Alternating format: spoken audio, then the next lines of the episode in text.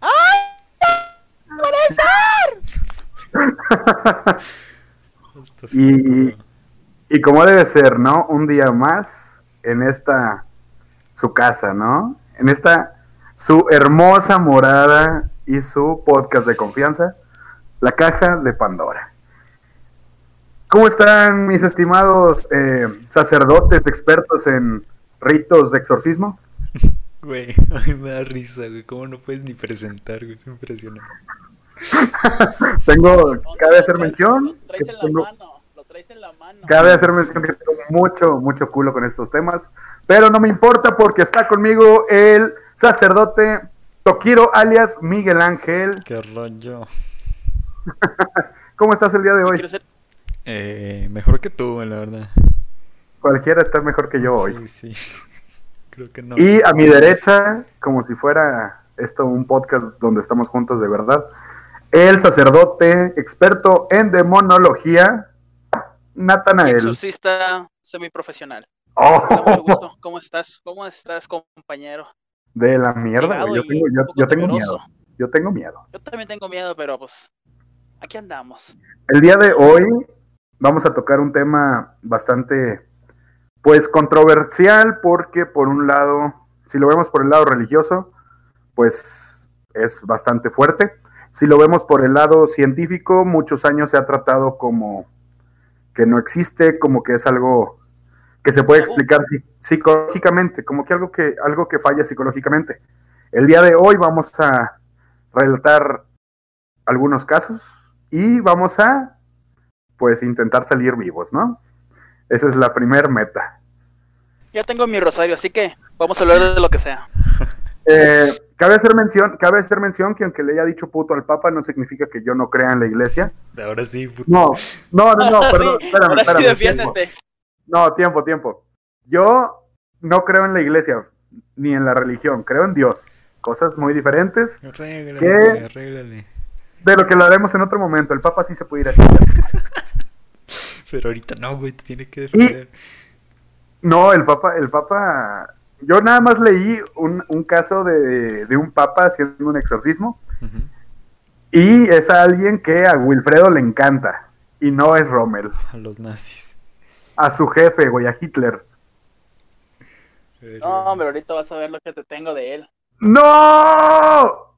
Empezamos. el tema del día de hoy es los exorcismos.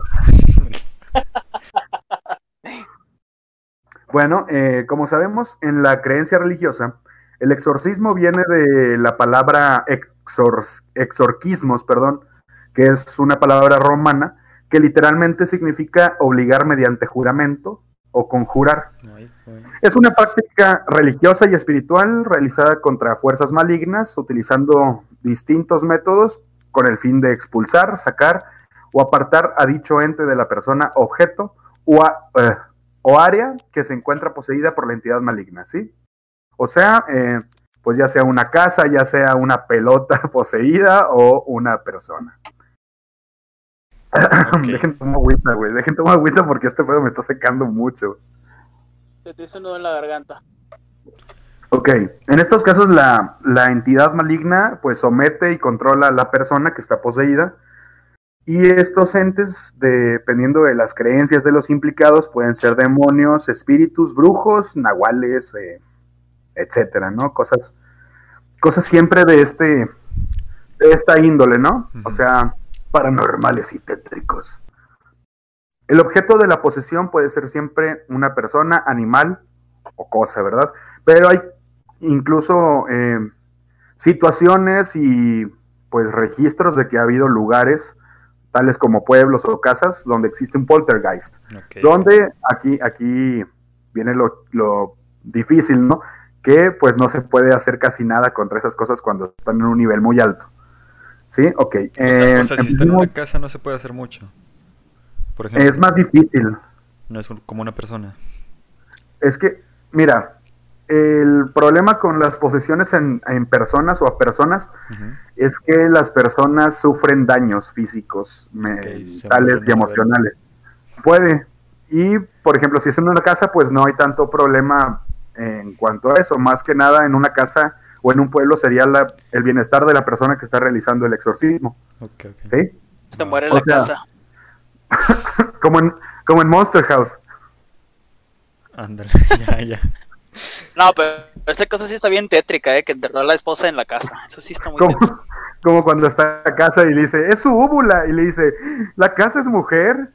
Pero pues es la cosita esta que te cuelga atrás de la garganta, la Qué úvula. grosero. Pero sí es el niño gordito. Sí, sí.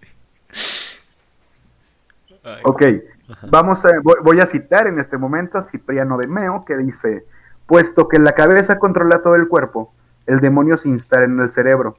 En este caso se habla de posesión total porque gobierna a toda la persona. Si por el contrario obra en otra parte del cuerpo, por ejemplo en el estómago, se habla de una posesión parcial.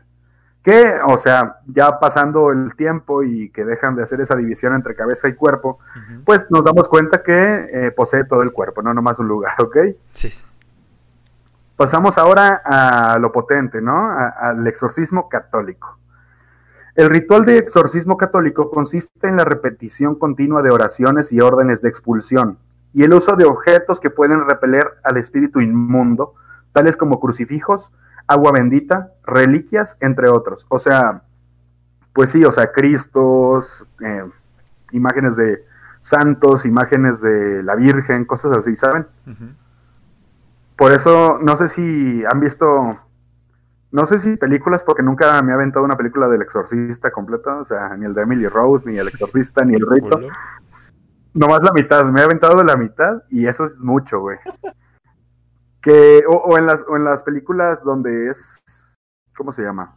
Que son parodias o así, que llegan con su maletincito. Sí, sí, como la de Scary Movie, ¿no? Ándale. O, sí, como, como, no sé si han visto imágenes de los maletines para cazar vampiros y hombres lobos. que traen ahí su estaca y su Cristo y su todo eso. Todo. Así es cuenta, sí, igual con los sacerdotes católicos para pelear contra Wow. el diablo, ¿no?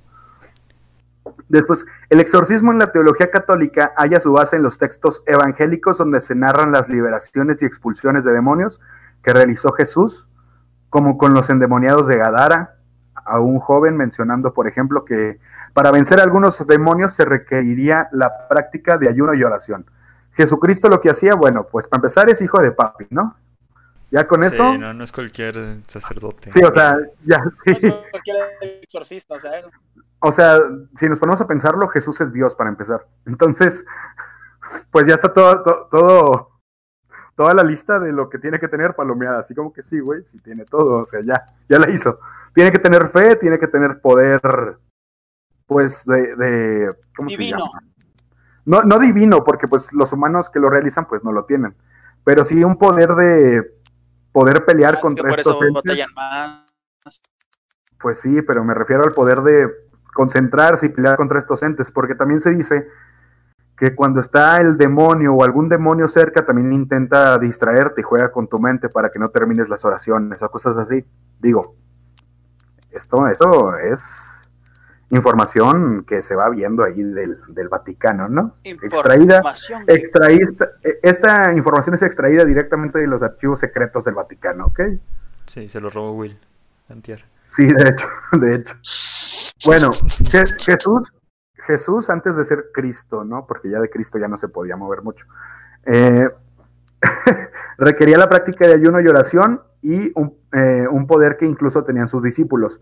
Y que inclusive los primeros cristianos usaban objetos personales de los apóstoles a manera de reliquias para expulsar a los demonios. Ok, fácil. Nomás tenías que, nomás tenías que ser amigo de Jesús o de sus doce apóstoles. Y ya le hacías para ser Ya exorcista. con eso, facilito. Sí, ya. Menos de Judas, ¿no? O sea, de los once No, apóstoles. ese no. Le de decías, a, le decías a Pablo que te escupiera en la mano y llegaba un exorcista y ¡paz! le daba un zapo y lo sacaba. Sí, de hecho. En los primeros siglos no existían fórmulas diría que me hiciera eso. que te hiciera qué. Que digo, escúpame en la mano, Pablo, escúpame en la mano.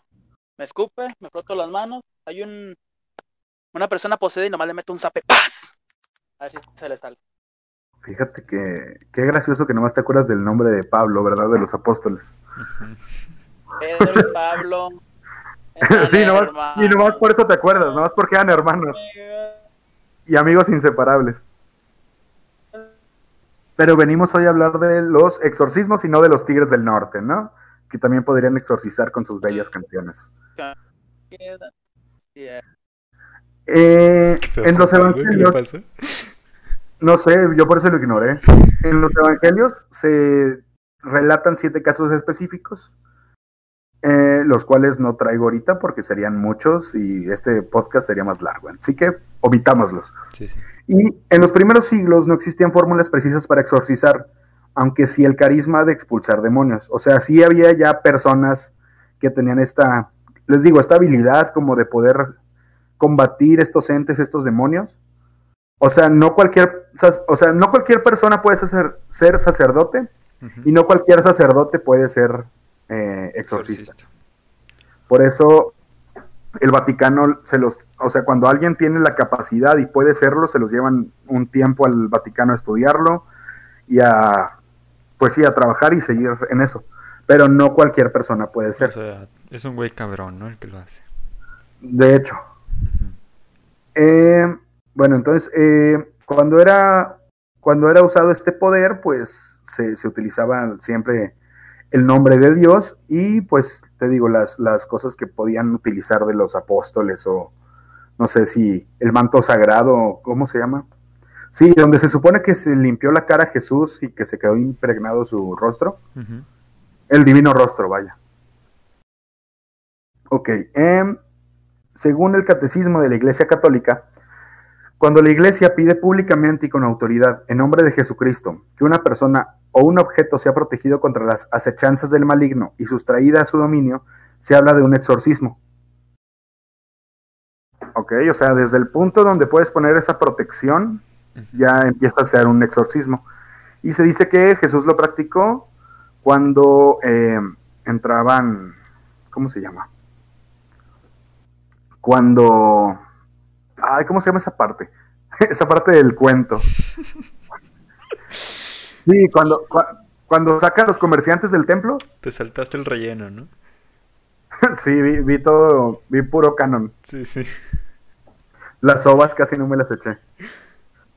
Sí, o sea, Jesús, se dice, se dice, ¿verdad? Que Jesús también llegó al templo cuando sacó a los comerciantes y fue así como que esta es la casa de Dios, fuera maligno, fuera bla, bla, bla.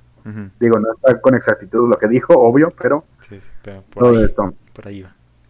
De una forma más simple, el exorcismo tiene lugar en, el, en la celebración del bautismo.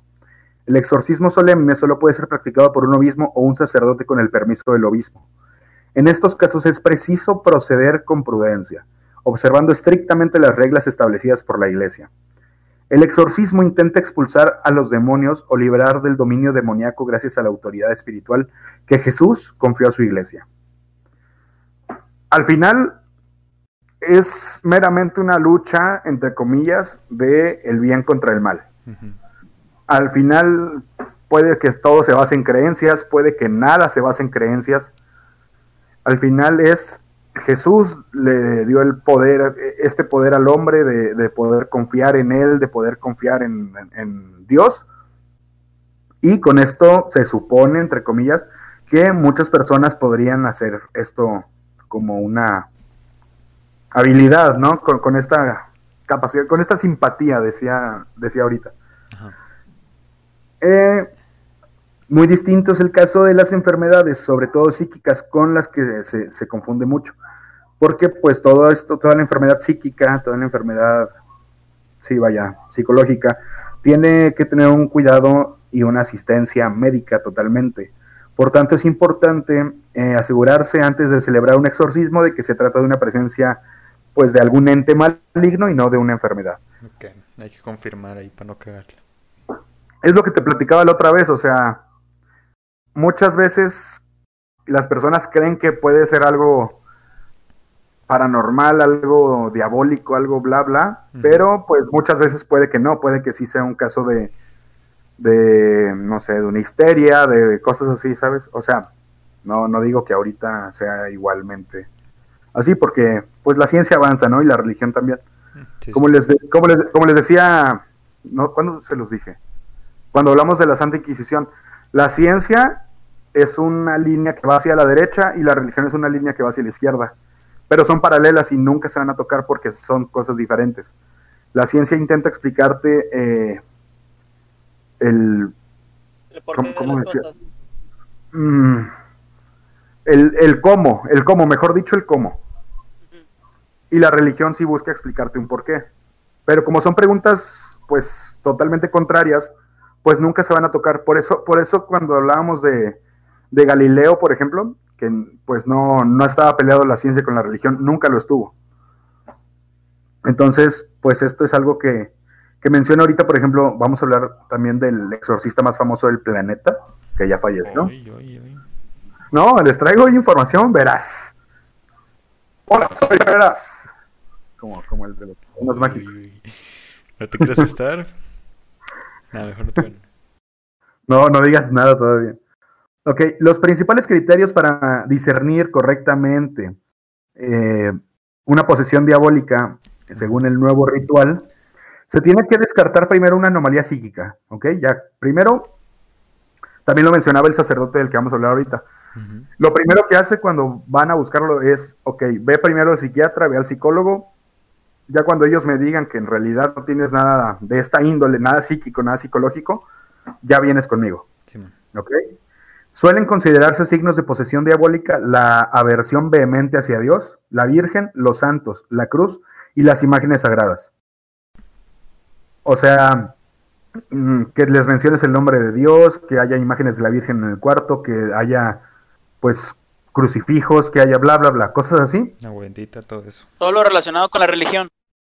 Sí, con, con- sí, con la religión católica más conciso. No sé si afecte. Digo, estamos hablando según el ritual, eh, según el Vaticano de la Iglesia Católica. No, no me metía a, otros, a otras religiones porque no acabaría, ¿verdad? Pero pues es el chido, güey. Pues es la más poderosa del planeta y la más, ¿cómo se llama? Influyente. Bueno, otros signos de posesión es el hablar lenguas desconocidas que el sujeto de ninguna manera pudo aprender por su cuenta, que es pues lenguas muertas, lenguas, sí, que, que, que ya no existen, vaya. ¿Cachai? ¿Cachai? Ok, hacer presentes cosas distantes o escondidas. Que puedan aparecer algo que estaba en otro lugar o en otra. Sí, o sea, no sé, que. pues, no sé si se le pregunte o se hagan pruebas así de que, a ver, tráeme la llave que está en el otro cuarto, pero pues esa persona está ahí. O sea, que la pueda aparecer ahí con, con, con ellos. ¿Sí? Magia. Un- pues todo, ya, ya hablamos también de esto, la religión no deja de ser magia. Eh, demostrar más fuerza de lo normal. Y pues sí, o sea, habilidades físicas que no podría tener una persona normal, digo. Se ve, es un cliché, pero por ejemplo, cuando exorcizan a Emily Rose en la película, cu- que le gira la cabeza a 360 grados. Son, son Eso cosas falso. que son. Aguanta, dije en la película. Que son cosas que serían imposibles para un cuerpo humano normal. Eh, em, para la práctica del exorcismo es necesario, primero, ser sacerdote de la Iglesia Católica. Número uno. O sea, Sí. aventarte tus, aventarte tus no sé cuántos años estudian, unos 20, 27 años, ¿no? Porque, o sea, para llegar a este punto de poder realizar exorcismos. Su- Suena como, como tutorial, güey. ¿Sabes? Si quieres este, practicar exorcismos. En YouTube, ¿cómo ser un exorcista en menos de cinco pasos? Sí, güey. Número uno. En WikiHow, güey. No mames. No, Va- Va- van a subir un taller en crucifijo siempre en la mano. No tu Biblia. No mames. La Biblia bajo el brazo y el, y el rosario enredado en la mano, ¿no? Pero no, no, Después- no cualquier Biblia. Tiene que ser la Biblia especializada. El ritual es romanum. Si no, no no lo Ay. Ok, ok. Sí, sí, sí. Segunda el cosa que más fácil y el más importante, Dime. hablar latín. Ok. ¿no? Ok, ya, ya iba a dar los pasos yo, pero si quieres me los salto. No, los no, la segunda cosa que necesitas, la segunda cosa que necesitas es la autorización del obispo de la diócesis a la que corresponda el caso y donde correspondas tú. Una previa recomendación del tribunal eclesiástico, exclusivamente del tribunal eclesiástico de exorcismos. Y pues también necesitas tener ese, ese don, ¿no? Ese- sí, ese, ese carisma, como se llamaba. Entonces, este permiso, el permiso, el permiso para ser exorcista se tiene que renovar cada cierto tiempo, asistiendo, no sé si al Vaticano directamente o nada más a la diócesis y de la diócesis mandan a pedir tu renovación y todo eso, ¿sí? Trámites burocráticos, ¿no? Dentro de la iglesia. Entre los eh, exorcistas más famosos destaca el padre José Antonio Fortea, que es justamente el que va, eh, del que voy a hablar de, en el caso que yo traigo. Hoy sí traigo un caso, hoy sí traigo un tema yo ahí interesantillo. ¿Te Hoy animaste a, a buscar eso del exorcismo? Y no es cualquiera, traje uno especialito, mira, jugoso. Pero sigamos, tranquilo. Los sacerdotes de la Iglesia Católica para realizar el exorcismo lo hacen bajo lo estipulado en el ritual romano. Algunos religiosos exorcistas, como el padre, como el sacerdote, perdón, Gabriel Amort y Monseñor Carlos Alberto Mancuso, desaconsejan el nuevo ritual aprobado por el sumo pontífice en 1999, abducían- aduciendo, perdón, que el antiguo ritual tiene siglos de comprobada eficacia. Ellos dos estaban en contra de, de que se renovara porque el viejo ya servía, ¿no? O sea, ¿para qué vas a cambiar algo que ya sirve, que ya funciona? No vas a arreglar algo que no se ha descompuesto. Exacto. De hecho, el padre Gabriel Amort es el sacerdote exorcista más famoso del planeta. Y el que. ¿Cómo se llama? más- Perdón. Gabriel Amort. Y el que más rituales exorcis- de exorcismo realizó. Ahorita te, te doy la cifra porque también la traigo. Ya sé que me la vas a preguntar. Sí, a huevo. Siempre un paso adelante. De las señales y efectos de que se conoce. que ¿Cómo se llamaban sus papás? eh, Gabriel Amort, eh, padre, Gabriel, Gabriela Amort, señora. Madre. Gabriel, Gabriela de, de Amort. Ok, de las señales y afectos de que se conoce que alguno está poseído por el demonio o hechizado, que, que es un libro de Benito Remigio, eh, habla de habla de estas señales y, y qué le puede pasar al cuerpo. O sea, es una es ahí un librito, no, no sé si un libro así como tal o una publicación o una charla que dio, algo así, no sé. Porque eso no lo encontré, porque el Vaticano no me dejó entrar. Ya te estaban buscando y tuviste que salir rápido, no alcanzaste. Tuve que, cor- tuve que correr. Sí, sí. Ok. La Iglesia Católica y otras comunidades cristianas, en su postura oficial, prohíbe expresamente hacer actos de Ouija, espiritismo, adivinación, hechicería, ya que en algunos casos puede atraer al maligno y poseer a alguno de los participantes.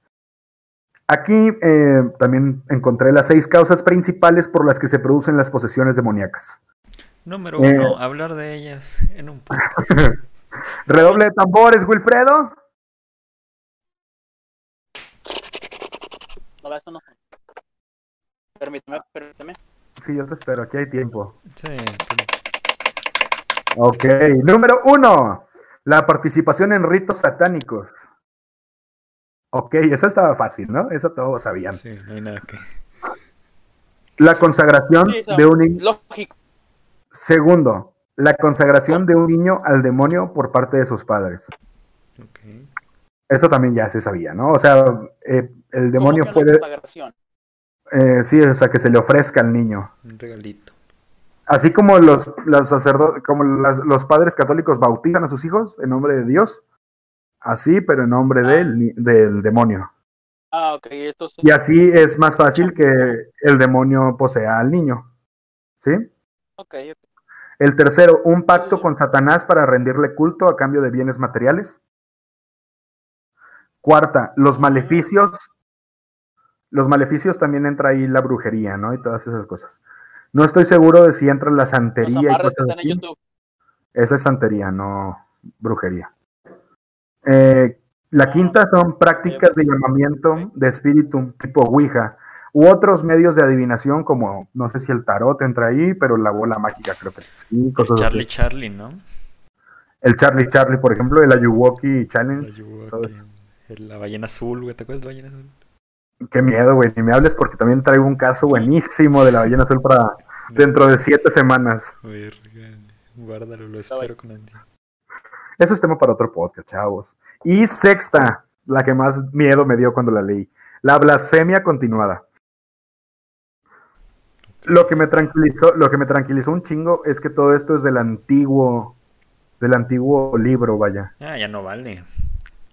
No, o sea, no es que no valga, pero, pero es conforme la iglesia entendió que Dios no se enojaría porque alguien dice pinche Dios, porque es un ser supremo, un ser omnipotente y omnisciente que diría, ah, mira, Benjamín Villagómez me dijo pinche. O rayársela al Papa. Déjame giño con El. Papa es un ser humano como tú y como yo, así como te la miento a ti, se la puedo mentar al Papa. Lo sé, lo sé, pero él es Oye, pero ¿por qué te da. ¿Cómo dijiste? ¿Dijiste miedo? el lugar en la iglesia, así Benjamín. Eh, Esas cosas, esas cosas sí, no se hacen, o Chacho sea, igualado. esas cosas sí. no. O sea, ¿por qué te da miedo en especial esa última? ¿A mí? Ajá. Sí, a mí sí. Pero la última que dijiste, la número 6. Ah, porque yo todo el tiempo estoy. por- Porque yo todo el tiempo estoy peleándome con la, con la iglesia, güey. O sea, yo todo el tiempo estoy diciendo cosas de la iglesia mal. Ajá. Que si me escuchara tu abuelita o la mía o la de Wilfredo, ya me hubieran dibujado en la frente, en, en la frente un Cristo al derecho para exorcizarme, güey. Pero pues no, Sí, yo sí. soy un creyente de Dios, güey. Ni saben. sí, güey. Ok, en la cultura popular, el exorcismo se ha llevado al cine en películas como El exorcista, que retrata un caso de posesión demoniática en el siglo XX, ¿no? La cinta muestra muchas de las características que debe reunir una persona para determinar su posesión, hablar idiomas que desconozca, y odiar símbolos sagrados, practicar telequinesis y fuerza, fuerza superior, perdón. Cabe mencionar que el sacerdote, quien además es psiquiatra, es el personaje más escéptico y racional de la película durante una buena parte. Se niega a admitir la posibilidad de una posesión diabólica. Sí, sí. Esa de esa película. Después, El exorcismo de Emily Rose, dirigida por Scott Derrickson en 2005, se basó en el caso real, eh, que al final, pues fallece, ¿no? Y No, de- pero no pues, es spoiler, pero todo el mundo lo sabe porque fue hace mucho tiempo, fue en 1976. Pobre. Pero es que iban a contar la historia ahorita. No, ya, porque No dije nada, no dije nada. yo no que sabía hasta que vi la película. Traigo todo, tra- traigo aquí toda la información. Ya Tengo sabemos el final, ya la porque queremos saber lo que pasó después. Si al final se muere. Se me pasó, lo iba a saltar justo, pero tengo aquí toda la información del caso, entonces mira, perdóname. Ok, y fueron al final sus padres y sacerdotes los que fueron juzgados y condenados. Ahí está, para que termines de llorar. Verga, chingar su madre, güey. Sí. No, Y el rito. ya dijeron lo mío, ha resumido.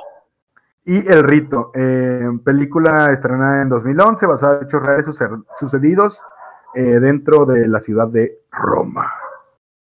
Roma, Roma, Italia, no, no Roma, la colonia con la que Colonia. Oscar. Sí, no, no, no donde sale Yalitza. Sí, sí, sí. Porque Que es- por, es que por cierto. Que por cierto, máximo respeto a Yalitza y ojalá escuchara nuestro podcast, ¿no? Se vale soñar. Sí, sí. Oigan, ¿qué les parece si nos damos rápidamente un cortecito comercial? comercial como si anunciáramos algo. Necesito, solamente necesito, necesito un descanso para rezar. Pues. ¿Les parece? Y continuamos. Volvemos. No se vayan.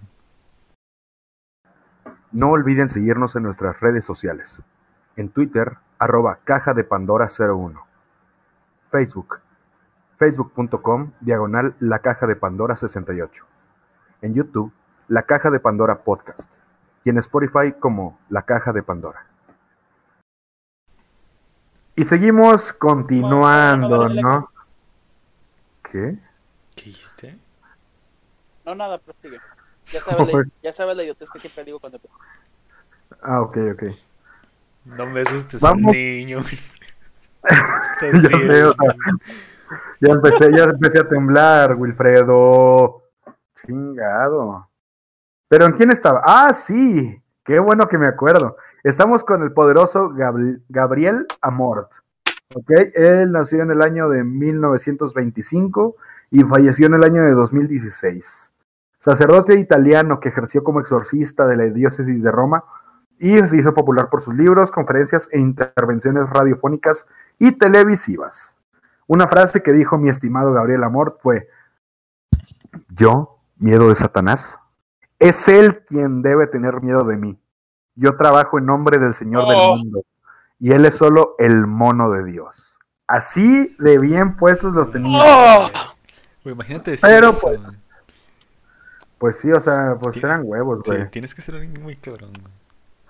Se, se, se ordenó como sacerdote en el año de 1954 y se convirtió en exorcista oficial en el año de 1986. ¿Hazle cuántos años se tardó? 32. Muchos. 32 años en, en terminar, o sea, en convertirse de, sacer- de sacerdote normal X a, a Un exorcista. Fue Entonces, miembro de la Sociedad de Más o menos Pablo. 30 años. Más lo que él se tardó en ser sacerdote. Más lo que. Ajá, sí, sí, sí. O sea, tenía 61, güey, cuando, cuando se hizo exorcista. Sí. Verga. Así es. En 1986 hizo su primer exorcismo bajo la tutela del padre Cándido Amantini y en octubre del 2000, según el libro que él, que él publicó, señaló haber realizado alrededor de 50.000 exorcismos, 50 mil.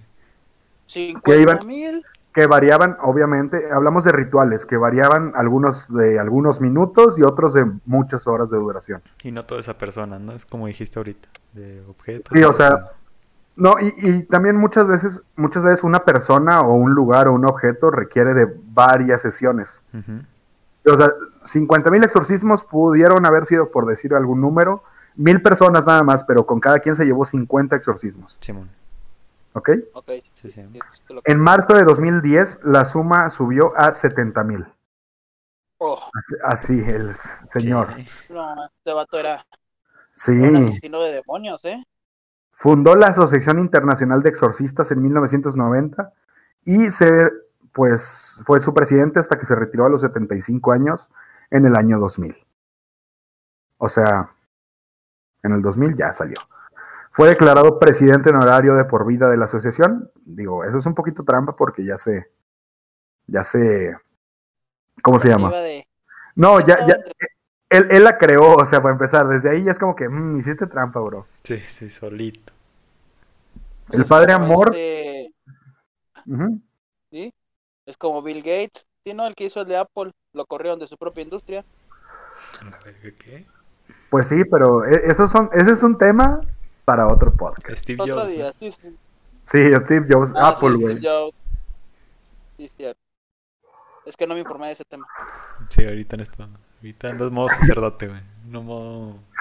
Sí, De hecho. En modo exorcista. Sí, sí.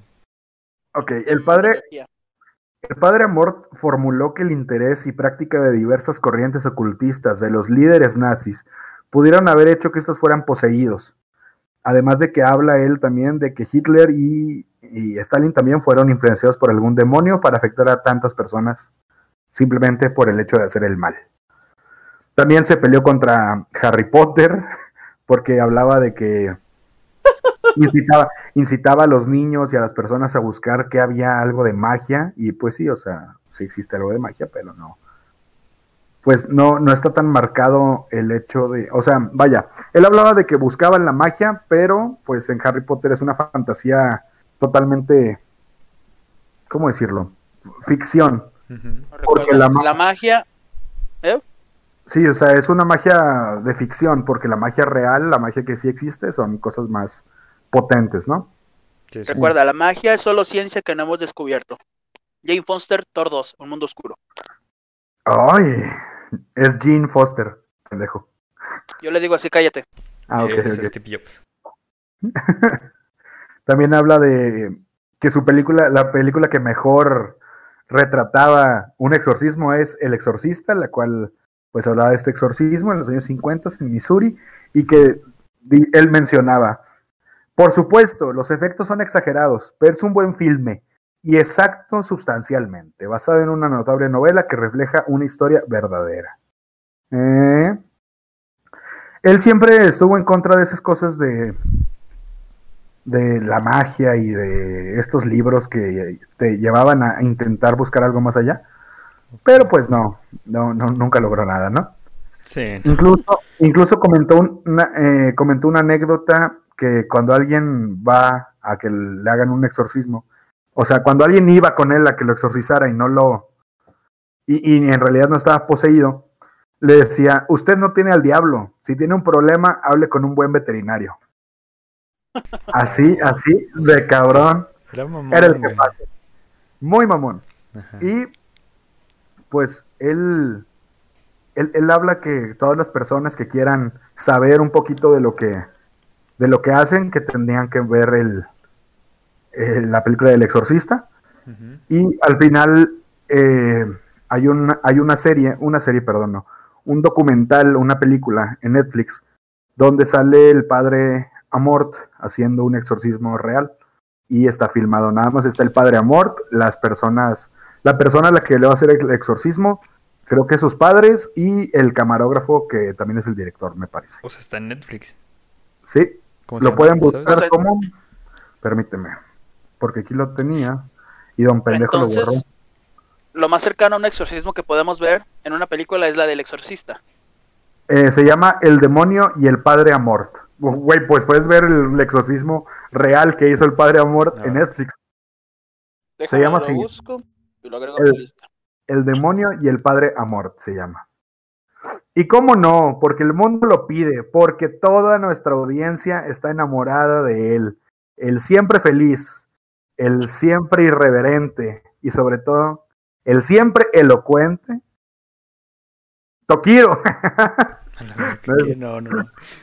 no, obvio, obvio, obvio, obvio no, la, la audiencia te odia, Tokiro, por blanco. Verga. No, no es cierto, no te odian. Creo que al que más odian es a mí, pero... Pero no, no estamos hablando de eso. Pero, pero nadie lo ha dicho expresamente, entonces voy a esperar hasta que haya comentarios de eso y listo. Pero con, no, lo- voy a dejar a esta audiencia maravillosa contigo, Wilfredo, en tus manos, para que nos hables de Emily Rose. Eh, ¿Cómo se llama la película? No la encuentro. Cuando acabe te la paso, ya la mencioné en el podcast. Sigue. Está bien, está bien. Prosigo. Bueno, hablemosle de los nazis, ¿verdad? Porque es lo que todos queremos escuchar. De la Atlántida. Oh. Bueno, eh, les voy a comentar de un caso muy especial, una película también. Este se llama el caso de Emily Rose. Ese es el nombre que le pusieron en la película. Pero su nombre real es Annelise Michel. Esta es una joven que nació el 21 de septiembre de 1952. Ella, Annelle Michel, disfrutaba de una vida normal, recibiendo una educación religiosa propia de una muchacha de su edad, porque en esos tiempos la religión era algo que todas las mujeres tenían que llevar. Sí. Este, sin aviso, su vida cambió en el 1968. Con atención, porque les voy a hacer preguntas. Sí. Cuando comenzó a sacudir, cuando comenzó a sacudirse su cuerpo, descubrió que era incapaz de controlar ni de avisar a sus padres, que era Joseph y Ana, así se llamaban sus papás ni Ah, a sus tres hermanas. Ella creo que era la mayor. Bueno, des- después de que tuvo este problema, fueron a, con un neurólogo de la clínica psiquiátrica de Würzburg, que esto está en Alemania. Eh, le fue diagnosticada eh, epilepsia y a consecuencia de la dureza de sus ataques y de una severa depresión que sufrió. Annelise, este, la admitieron en el hospital para un tratamiento. Pero después de que comenzaron los ataques, Annelise comenzó a ver muecas diabólicas durante sus oraciones diarias. Em, esto lo podemos ver también en la película, que la joven, este, cuando empezó a tener estos ataques, la llevaron a primero a su casa y luego ya la llevaron a una clínica. Sí. Pero lo feo, lo feo llegó en 1970. Mientras la muchacha disfrutaba de las libertades de esa época, que no eran muchas, Annalise combatía contra la creencia de estar poseída. Parecía no existir otra explicación a las diabólicas visiones que observaba durante sus rezos. Ay, ya había miedo. Incluso escuchaba voces que decían que Annalise coserá en el infierno. Casi ni Ella se entendió, pero gracias. Decían Annelise se coserá en el infierno. Ah. Ella mencionó los demonios a sus doctores solo una vez, explicándoles que ellos habían empezado a darle órdenes. ¿Ok? Los doctores parecían no poder ayudarla y Annelies comenzó a perder fe en la medicina que que fue incapaz de curarla. En el verano de 1973, sus padres visitaron diferentes pastores para pedirles un exorcismo. Aquí es donde entra lo que dijiste tú, Benji, que necesitas, antes de ser exorcismo, de que te realicen un exorcismo, necesitas pasar diferentes pruebas. Al principio, Sí. este, ella, sus peticiones fueron denegadas y fueron recomendados para que la ahora veinteañera, ya para esta ya estaba grandecita, la Annelies, continuara su medicación y su tratamiento. Aún no era apta para hacer un exorcismo y que, que le siga ahí con, con la medicina, ¿verdad? Le fue explicado que el proceso por el cual la iglesia prueba una posesión, eh, que también se le dice infestatio, está estrictamente definido y hasta que todo criterio se satisface, un obispo no puede aprobar el exorcismo. Los requerimientos, por nombrar unos pocos, son aversión a objetos religiosos, que es lo que dijiste, que es la primera, una de las tres fases. Ok. Otra es hablar diferentes idiomas a los que no la persona no tenía relación alguna. Y la última se le llama sansonismo. ¿Tú sabes por qué se le dice sansonismo? Porque tiene más fuerza que naturalmente tendría. Sí, y porque San- Sansón es un personaje Sansón. bíblico. Exactamente, que era, estaba mamadísimo. También Bueno, es hablaremos en dice. otro episodio. Sí, el Sansón es otra cosa que vamos a hablar después. Bueno, ella al principio no poseía ninguna de estas tres cosas, por eso fue negado su exorcismo. En el 1974, después de que supervisaron a Annelies por algún tiempo, el pastor Ernst Alt, ¿sí se entendió? Ern Alt. Ok, solicitó permiso al obispo Wurzburg para realizar el exorcismo. La petición nuevamente fue negada. Y pronto le siguió la recomendación de que Annelies debía vivir un estilo de vida religioso para que encontrara la paz. Aún seguía con el medicamento, pero aún así le seguían dando estos ataques. Bueno, eh, la conducta cada vez fue más errática. En casa de los padres en Klingen, Klinkenberg, perdóname, no sé alemán. Ella Ah, no, los te- insultó. Te perdonamos. Gracias. Ella insultó, golpeó, incluso mordió a su familia. Ella se negaba a comer porque dice que los demonios no la dejaban. Si te fijas, ya te estoy dando una palabra clave. Los, los demonios, no nomás era uno, al parecer tenía varios. ¡No! Bueno, aquí es cuando ya empieza lo feo, porque ella ya después de que ya no, los demonios no la dejaban comer, ella empezaba a dormir ya en el piso, que era de piedra. Se comía las arañas y las moscas, e incluso también comía carbón. Pura y solo proteína, pasaba con orina, ¿verdad? Pura Y solo lo pasaba, claro, y se lo pasaba con orina, ¿verdad? Para que amacice. Sí.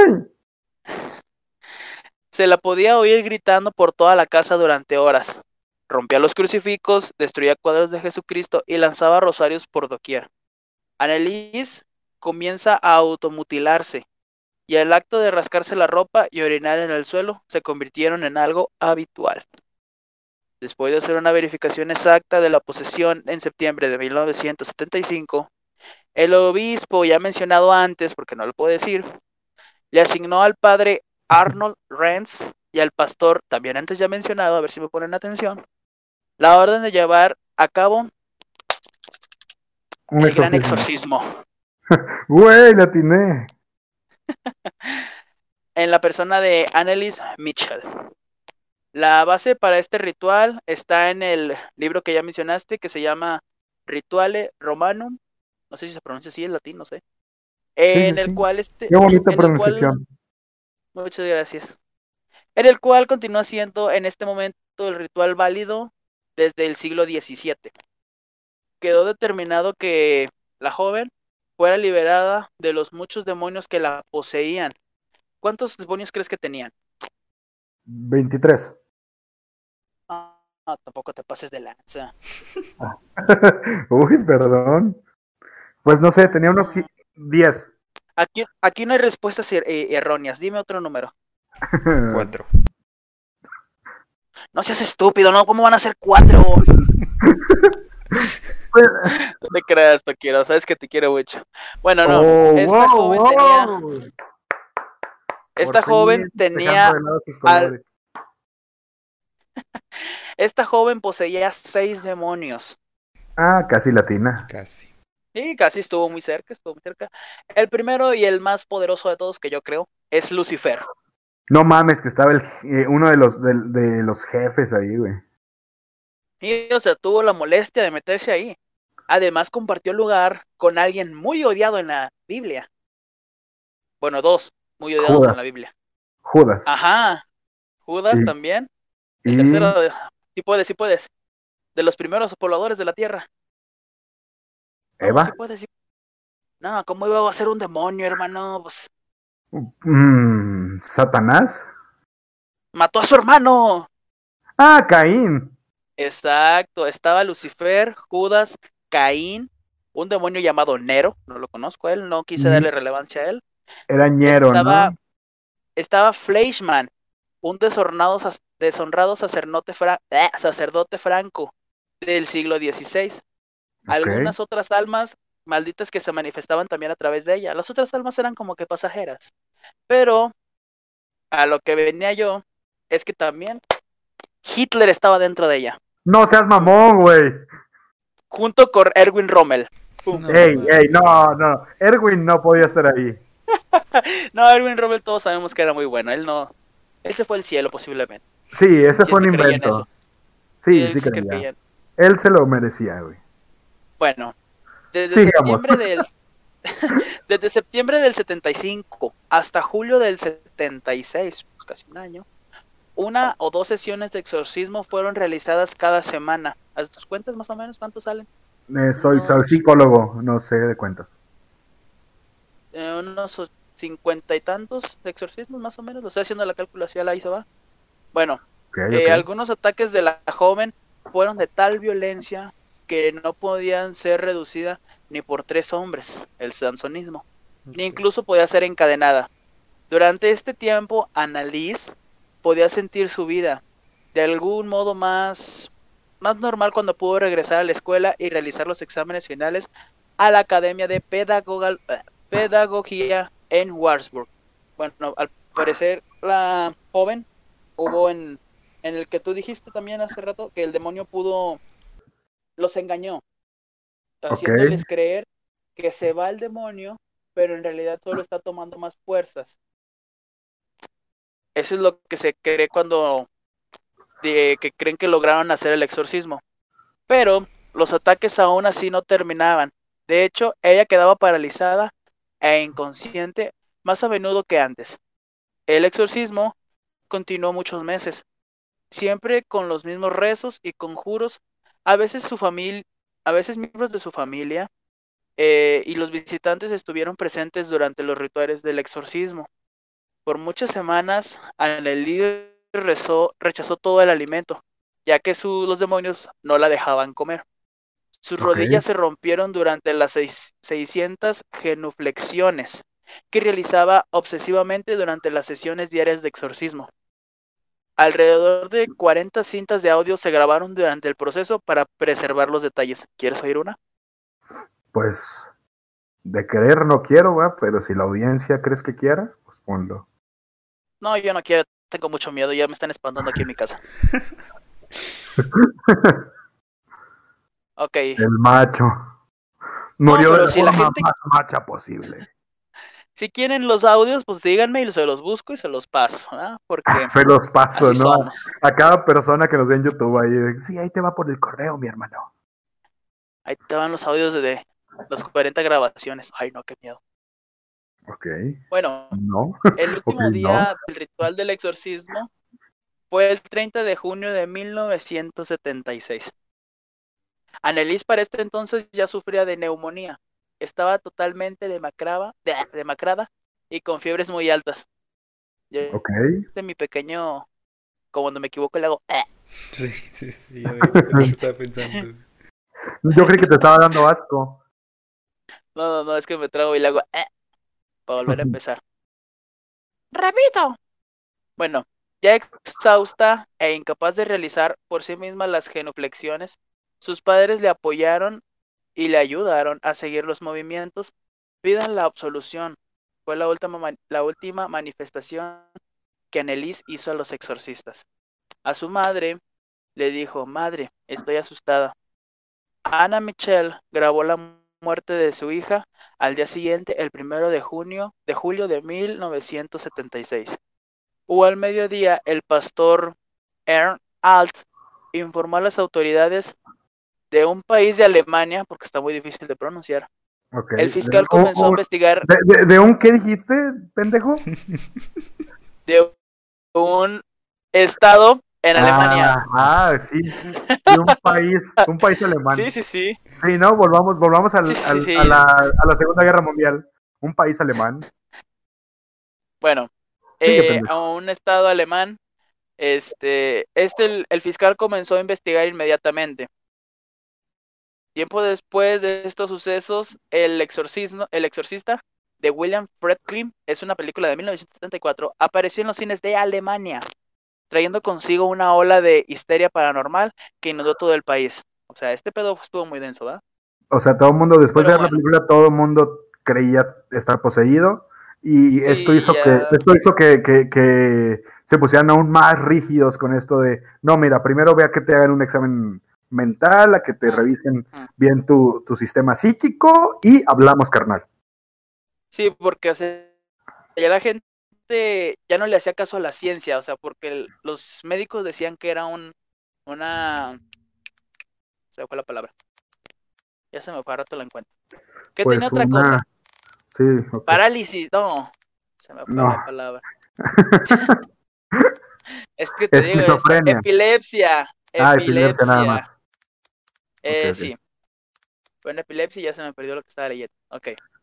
Creía que te eh, confundía ya una epilepsia con una posesión, o sea, ya no tenían ni bases y no tenían cómo argumentarse, ya se en directo a la ideología religiosa de que, ah, estoy poseído. Pero, este, eh, pasando de lado a la película, los exorcistas intentaron probar la presencia de los demonios poniendo las cintas grabadas en las que se oían extraños diálogos, como el de dos demonios que discutían sobre cuál de los dos debería abandonar primero el cuerpo de la chica. No mames. Uno de ellos, uno de ellos se llamó a sí mismo Hitler y hablaba con acento franco, porque todos sabemos que Hitler nació en, Austria. La idea de los presentes durante los exorcismos duró jamás sobre la autenticidad de la presencia de los demonios. Los psiquiatras fueron llamados a testificar en el juicio, hablaron sobre la inducción doctrinaria. Dijeron que los curas eh, proporcionaron a la chica los contenidos de su conducta psicótica. Consecuentemente, ellos insinuaron y finalmente ella aceptó que su conducta era una forma de posesión demoníaca. ¿Ok? ¿Vamos bien hasta ahí? Sí, o sea, los psiquiatras en ese tiempo dijeron, ¿sabes qué? Los sacerdotes, los curas que hicieron esta onda, la, la convencieron tanto de que estaba poseída que al final ella creyó que estaba poseída. Ajá, o sea. O sea, le echaron la culpa, le echaron la culpa a, los sacerdotes. Sí, o sea, por negligencia, por no querer, porque ya habían cancelado su medicamento. El tratamiento. También dijeron que el desarrollo sexual inestable de la joven junto con su diagnosticada epilepsia del lóbulo frontal, influenciaron la psicosis. ¿Tú no escuchaste sexual y te prendiste, va? No, no, no, pensé en Freud luego, luego y en la época. Dije, ay, mira. Pero bueno, el veredicto final fue considerado por muchos no tan duro como lo esperaban. Los padres y los exorcistas fueron declarados culpables de homicidio por negligencia y negación de auxilio. La condena fue de seis meses en prisión y libertad condicional pero el veredicto incluyó en la opinión de la Corte que los acusados debieron ayudar ocupándose de la joven que recibiera el tratamiento médico adecuado. Por el contrario, utilizaron prácticas ingenuas que agravaron el estado. Ya difícil de analizar, hoy su tumba sigue siendo un lugar de peregrinaje por aquellos que piensan que Annalise fue una valiente luchadora contra fuerzas neumoníacas. Pero te voy a decir algo importante. Ella, te voy a decir lo que yo vi y tú me dices qué opinas, si te vas por el lado religioso o por el lado de la ciencia. Si fue culpa del padre o fue culpa de, de los doctores. Se supone que ella fue diagnosticada con epilepsia, a lo que después la internaron y le dieron un medicamento muy fuerte, al que no se le debería de dar a las mujeres que tengan, que estén en edad para tener hijos. Ella ya estaba en edad de tener hijos. ¿Cuántos años tenía, me este tenía 20 años cuando ya empezó lo grave, falleció de Ok, ok. 23 años. Ella le dieron un medicamento que era demasiado fuerte para ese tipo para ella, ya que ese medicamento producía sodio en tu cerebro, lo que hacía que eh, agravara tu salud, pero tranquilizaba tus convulsiones. Ok. Decidieron cancelar el tratamiento porque no vieron ninguna mejora. Desde que se lo tomó, no tuvo ninguna mejoría en su estado, por lo que decidieron ya irse por la iglesia. La iglesia aún así seguía apoyando que debería tomar sus medicamentos. Tras eso que no se tomaba sus medicamentos y no podía comer, a la joven ya decidieron retirarle el tratamiento porque no había ninguna mejora. Ahora bien, cuando la joven ya estaba, pues ya todos sabían que el demonio estaba, se hizo presente varias veces, hubo una prueba. Le pusieron tres vasos, pero ninguno estuvo marcado. Tenían agua los vasos. El primero, dos, dos vasos tenían agua bendita de diferente lugar. No recuerdo bien el nombre. Cuando le dan agua a la joven, el tercer vaso tenía agua de la llave. La joven se acerca al primer vaso, la huele y un demonio, bueno, una habla con una voz más, una segunda voz más grave que dice insulta el agua porque del lugar donde venía y la tira. Agarra la segunda agua que también estaba bendita, dice agua de miados, no sé qué, agua de mierda y la avienta. Ok. Agarra el agua que estaba de la llave y se la toma. Fue las pocas veces que la- los demonios la dejaban tomar agua.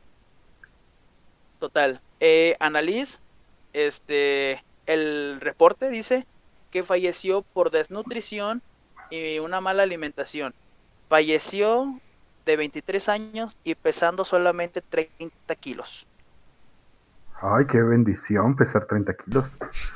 Sí, lo sé, o sea, uno que pesa más del, de los 100 no puede bajar eso. La última vez que pesé 30 kilos creo que tenías 3 años. Pero tú qué dices, o sea, si tú fueras el juzgado, bueno, tú fueras el juez, Es el que, tribunal mira, ya te dijo. ¿Tú es qué que mira, le darías? en ese tiempo, en ese tiempo la, la psicología y toda esa mierda, porque pues Ajá. así, para englobar todo, ¿no? Para englobar todo, porque pues sería escupir para arriba. En ese tiempo todo se lo querían atribuir a la mente, ¿sabes? Todo era de que no, es que esto es malo de la mente, carnal. Y eh, yo en lo personal creo que sí estuvo poseída Emily Rose, porque O sea, si crees en las fuerzas del bien y del mal. Claramente, claramente. Hay cosas que no podemos explicar y ahí está la respuesta dentro de cada persona poseída. Pero, te digo, en ese tiempo todo se le quería atribuir a la psicología y así, entonces eh, era, era un impulso de, desde abajo de esa, de esa rama de la medicina de la salud, diciendo, hey, aquí estamos, mírennos, nosotros somos todavía más importantes. Y su rival era nada más y nada más que la iglesia, ¿no? Que tiene, pues desde que empezó este eón, por llamarlo de alguna manera filosófica, que es cuando nace un dios, porque es después de Cristo. Entonces era como que era una pelea directa. Bueno, Tokiro, ¿tú qué opinas de esto? ¿De qué Eh. lado estarías? ¿De la religión o de la medicina?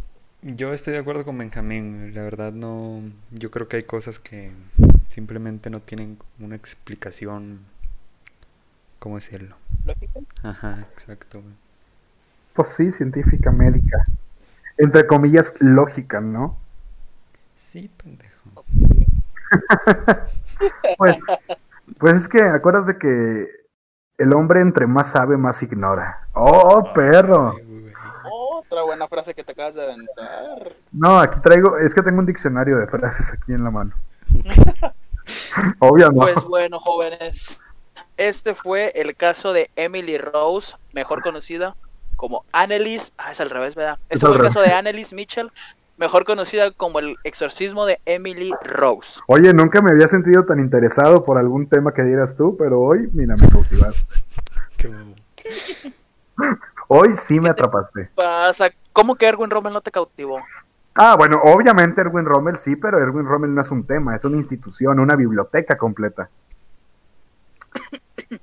Pero, como estamos en el Spooky Month, traemos un segundo caso con el sacerdote ordenado en la iglesia queretana de los...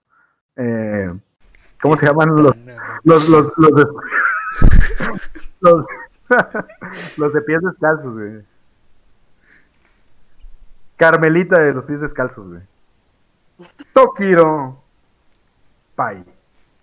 Por favor, Tokiro, tu caso, Así ¿no? es. Estamos, estamos, estamos aquí analizando, ¿no? Analizando la medicina y la religión. Estamos viendo qué pedo, ¿no? Sí, aprendiendo. Bueno, de lo que les, yo les, voy a les vengo a hablar, ¿no? Les vengo a, a llenar de sabiduría el día de hoy.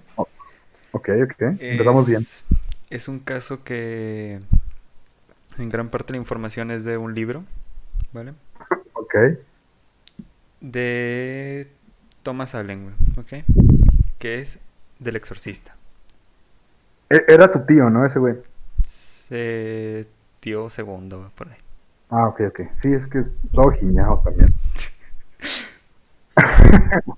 Bueno, en este caso sale de un morrillo, güey, que se llama Roland Roland Doe, que nace el primero de junio del 35, en el seno de una familia luterana. O sea, una familia religiosa, Ok. de origen alemán, güey. Entonces, según Allen, que te digo, estás, de ahí lo saqué, eh, era, eh, Roland era hijo único, güey, y solo jugaba con los adultos de su familia, o sea, no tenía como ¿A qué? amigos. ¿A Pues, qué o sea, jugaba? ¿A qué juegan los niños, bueno, mames. pues a qué juegan los adultos, pendejo. Fíjate que eso es interesante, qué bueno que lo preguntas, güey. Porque de todos los adultos con los que él jugaba, güey, eh, le gustaba más jugar con su tía. No mames. No, pendejo. Su tía Harriet. Ah, sí. Porque justamente, güey, lo trataba más como un amigo, ¿sabes? Y no como el niño pendejo. Ok. ¿Entiendes? O sea, era como una relación más, más piola para él.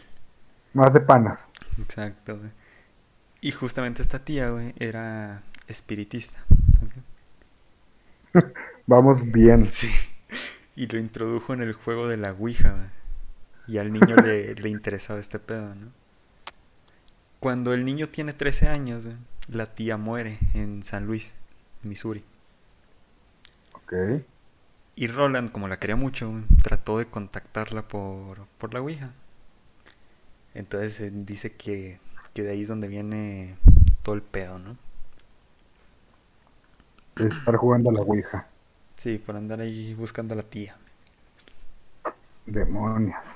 No encontró la tía, encontró muerte y destrucción. Bueno, se dice que, que después de que hace este pedo, empieza se empiezan a escuchar como sonidos de pasos, crujidos de pies, muebles que se mueven solos. Y, ol- y olor a, a mierda, güey, a excremento. En, en toda Sí, la casa. caca. No, esa Sí, caca, mierda. Todos los, los sinónimos. Oigan, ¿quién jugó a la Ouija porque huele a caca? ¿Quieren ver mis tenis? ¿Quieren ver mis tenis? Foso, foso. Eh, luces que se encendían y apagaban solas. Ya sabes, lo, lo normal, ¿no? Sí, lo normal en lo paranormal. A gusto. A mí lo que más, porque eso tiene explicación, ¿no? Si tú quieres. Pues, Lo de las luces. Ajá, Sí, o sea, eso sí se puede. sí. Ah, a eso sí se le puede dar una Sí, explicación pues. poquito, poquito. Y los ruidos y ese pedo, o sea, es como que... Sí, sí, sí, es como sí, que eso mira. se puede dar explicación. Pero ¿cómo me explicas, güey? Que objetos ordinarios, como jarrones y cosas así, leviten. Ah, es una falla en la Matrix en la que el objeto pierde su masa y su fuerza y empieza a levitar solo. Sencillo, Claro. sencillo. Claramente es un Al parecer ese objeto no conocía las leyes de Newton. No, no, no era un, no era un poltergeist. No, no, no, todo menos eso. Sí, Fácil. pendejo. No, de, de eso se trata, se supone, los poltergeist. Entonces, co- como te digo, esta familia era religiosa, ¿no? Y había una imagen de Jesús eh, o sea, un cuadro que se Ok. sacudía como si le estuvieran pegando por la parte de atrás de la pared, ¿sabes? O sea, como que rebotaba en la pared, no sé cómo explicarlo. Ok, desde, desde la pared, vaya. Sí, sí, desde atrás, güey. Sí, o sea, momento que pinche William hizo que me perdiera, güey. Eh...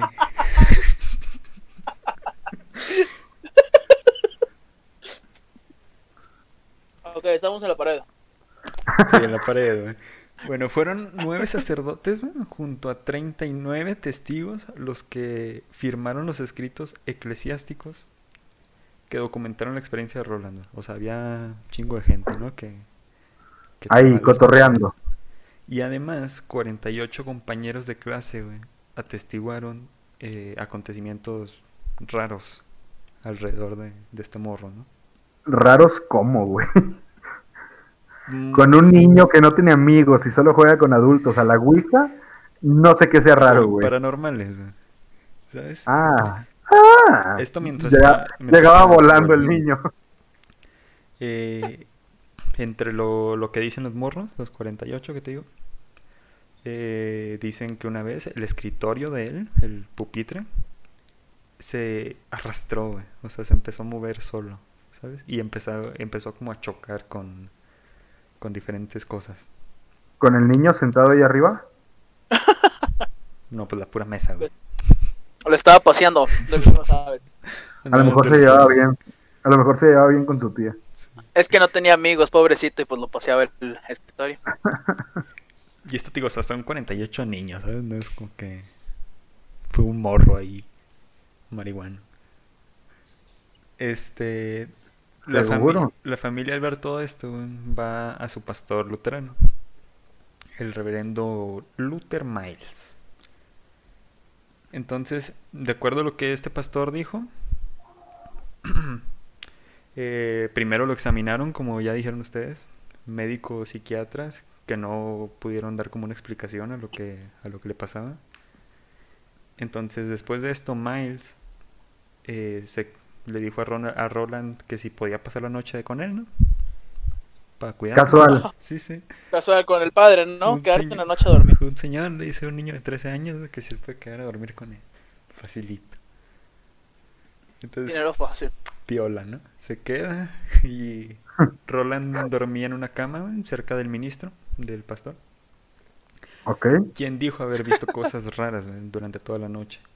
El pastor. El pastor. Sí, el, el morro estaba mimido. Ah, oh, qué mal está ese pedo también.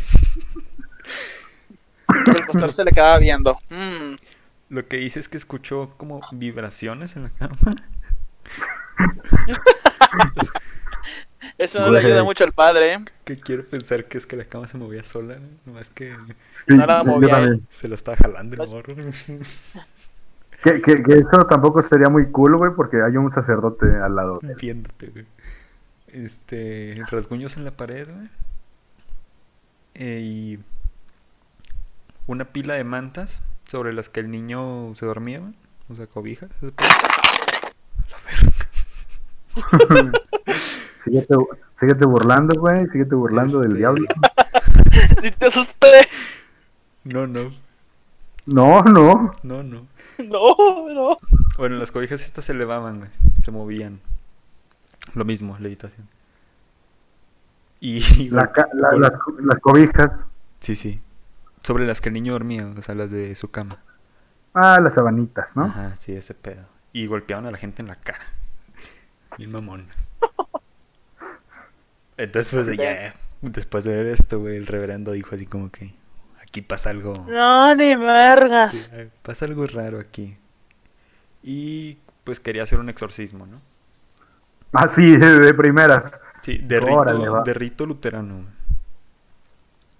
Ok. Y de acuerdo con la historia, al- al niño se le practicó el, un exorcismo.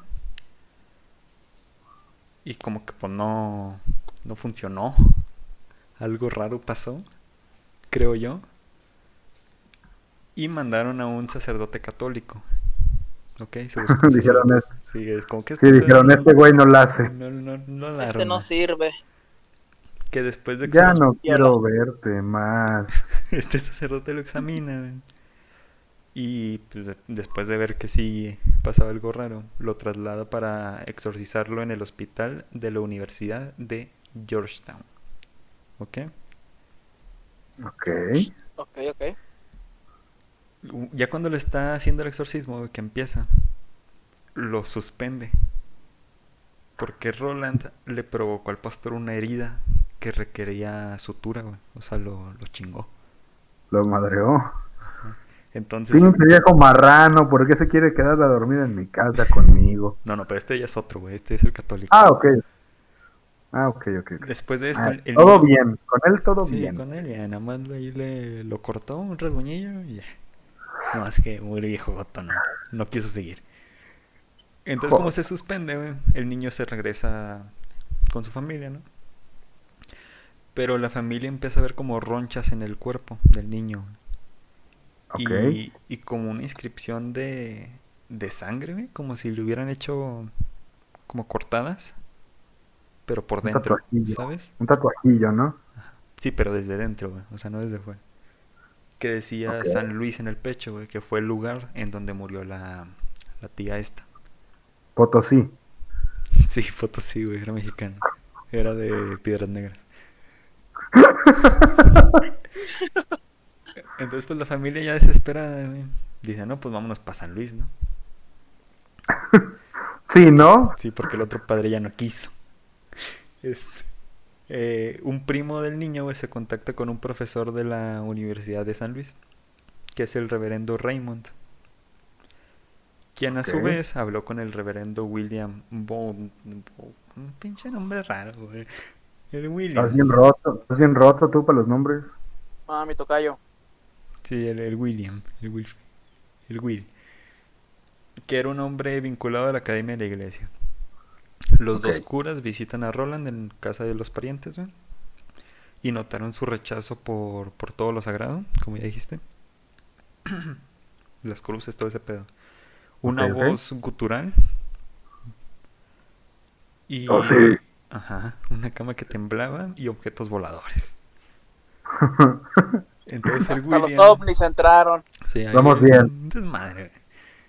El William solicitó el permiso del arzobispo para expulsar la plaga de demonios güey, que poseían al muchacho. La plaga. La plaga. O sea, O sea, más de uno. la orgía de demonios que estaba dentro de él. Sí, sí.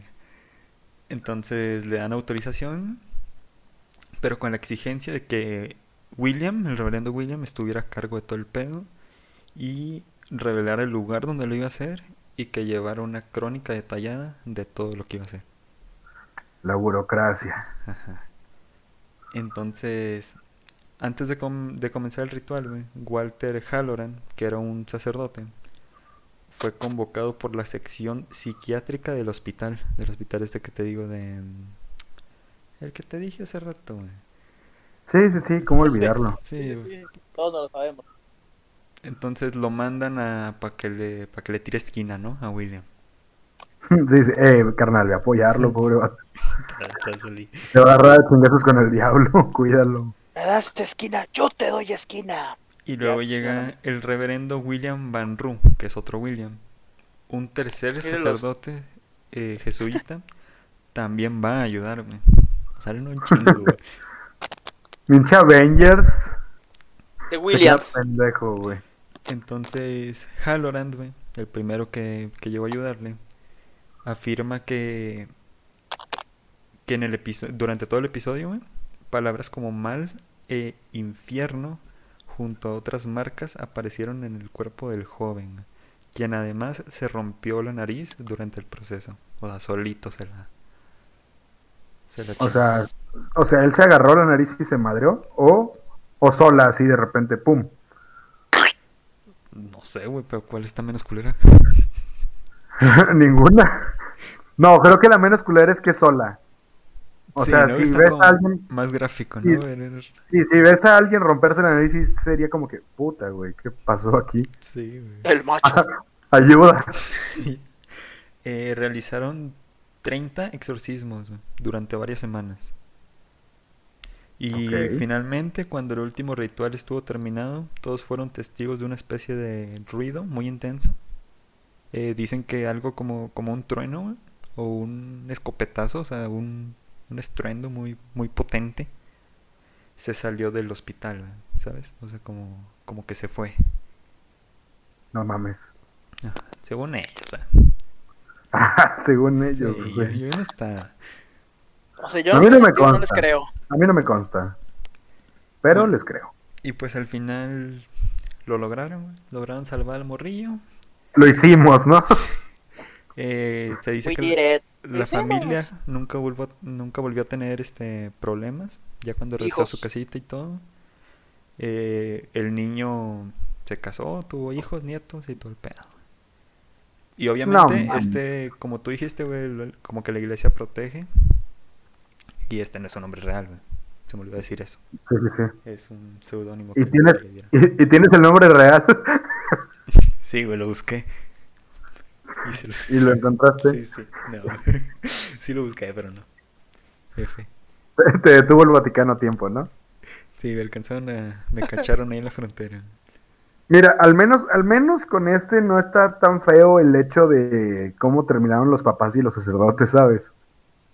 Sí, no como en el de Will, ¿no? Pinche Will. Pero fue porque, pero fue porque terminó vivo, ¿sabes? Sí, sí, tuvo hijos. Pero es que él, a él no lo poseyó Hitler, o sea, esa fue la gran diferencia. A lo mejor. Sí, ese que tenía Hitler adentro, no, mira. Pero bueno, esa fue la historia de, de. Bueno, y esta fue la poderosa y tenebrosa. Ay, Así le gustaba a Hitler, la historia del picador crimen. El picador criminal, ¿qué? El criminal ¿no? mutilador. Ah, Y así concluye. huevo. Y así concluye una vez más eh, la participación de nuestro sacerdote especializado en demonología, Toquiero. Así es. Y bueno, yo les voy a platicar uno, porque pues Oye, en el Spooky Month todo se puede. Güey, tú siempre dices que eres... O sea, Will y yo siempre tenemos la profesión, ¿no? De... Sí. En este caso sacerdote, güey. Ahora tú también eres sacerdote, güey. Porque también vas a contar. No, yo soy el papa, O cuál pero el que no es puto. Sin acento. sin acento. Soy el papá.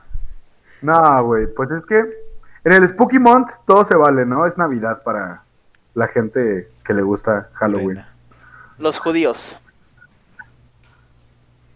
Eh, no es Navidad, es Hanukkah. Pero, así, ser. Navidad.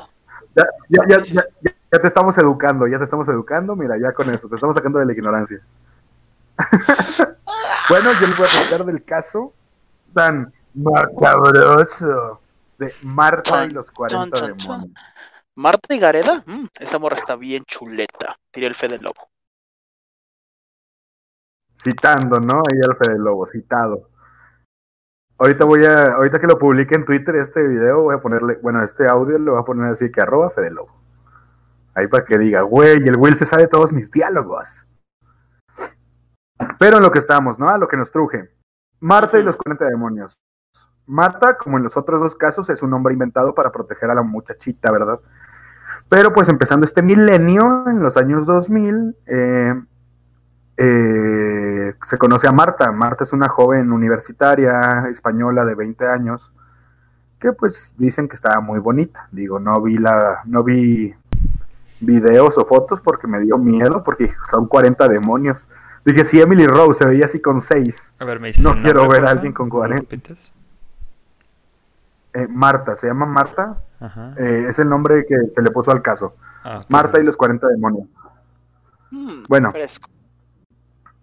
Todo inicia en una mañana del... No, no es cierto, no voy a empezar así. Eh, se dice, eh, esta muchachita estudiaba una carrera en las ciencias, así dice nada más, en las ciencias, para también protegerla. Fue hospitalizada por una serie de síntomas extraños, sufría fuertes migrañas y convulsiones, dolores punzantes en el, cuello, el cuerpo, perdón, y volteaba los ojos y gritaba inexplicablemente como una posesa, o sea, como alguien poseído.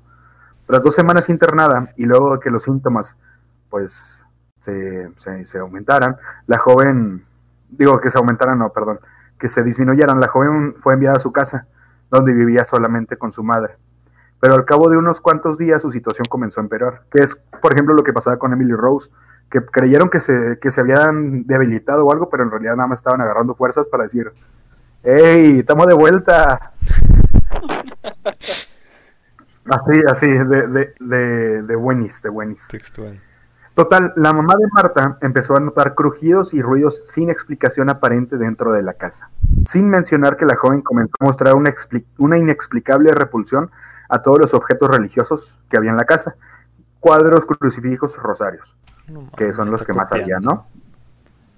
Sí, o sea, lanzaba miradas aterradoras, se sentía agotada con frecuencia y sufría dolores agudos que le atacaban en todo el cuerpo, eh, más en la cabeza.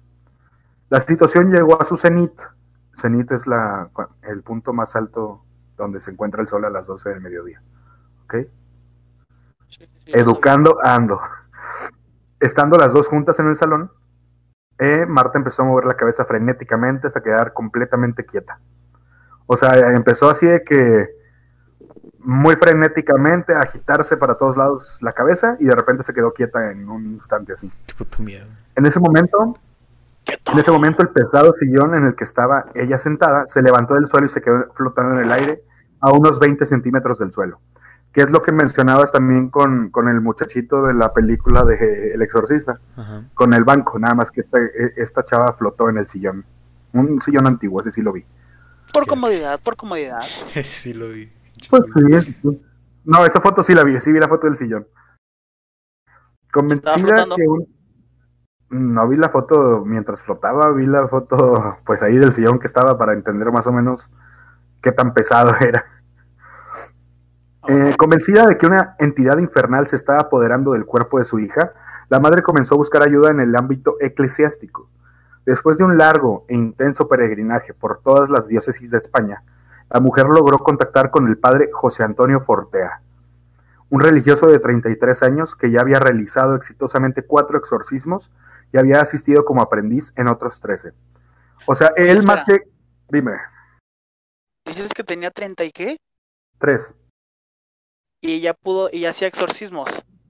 Sí, no es cantidad, no es cantidad, es, es cualidad, ¿sabes? O sea, tenía talento el muchacho. Sí, o sea, entonces. Vaya, el- muchacho, muchacho en comparación de, de Amor, por ejemplo. O sea, Sí, Sí, sí. sí, sí.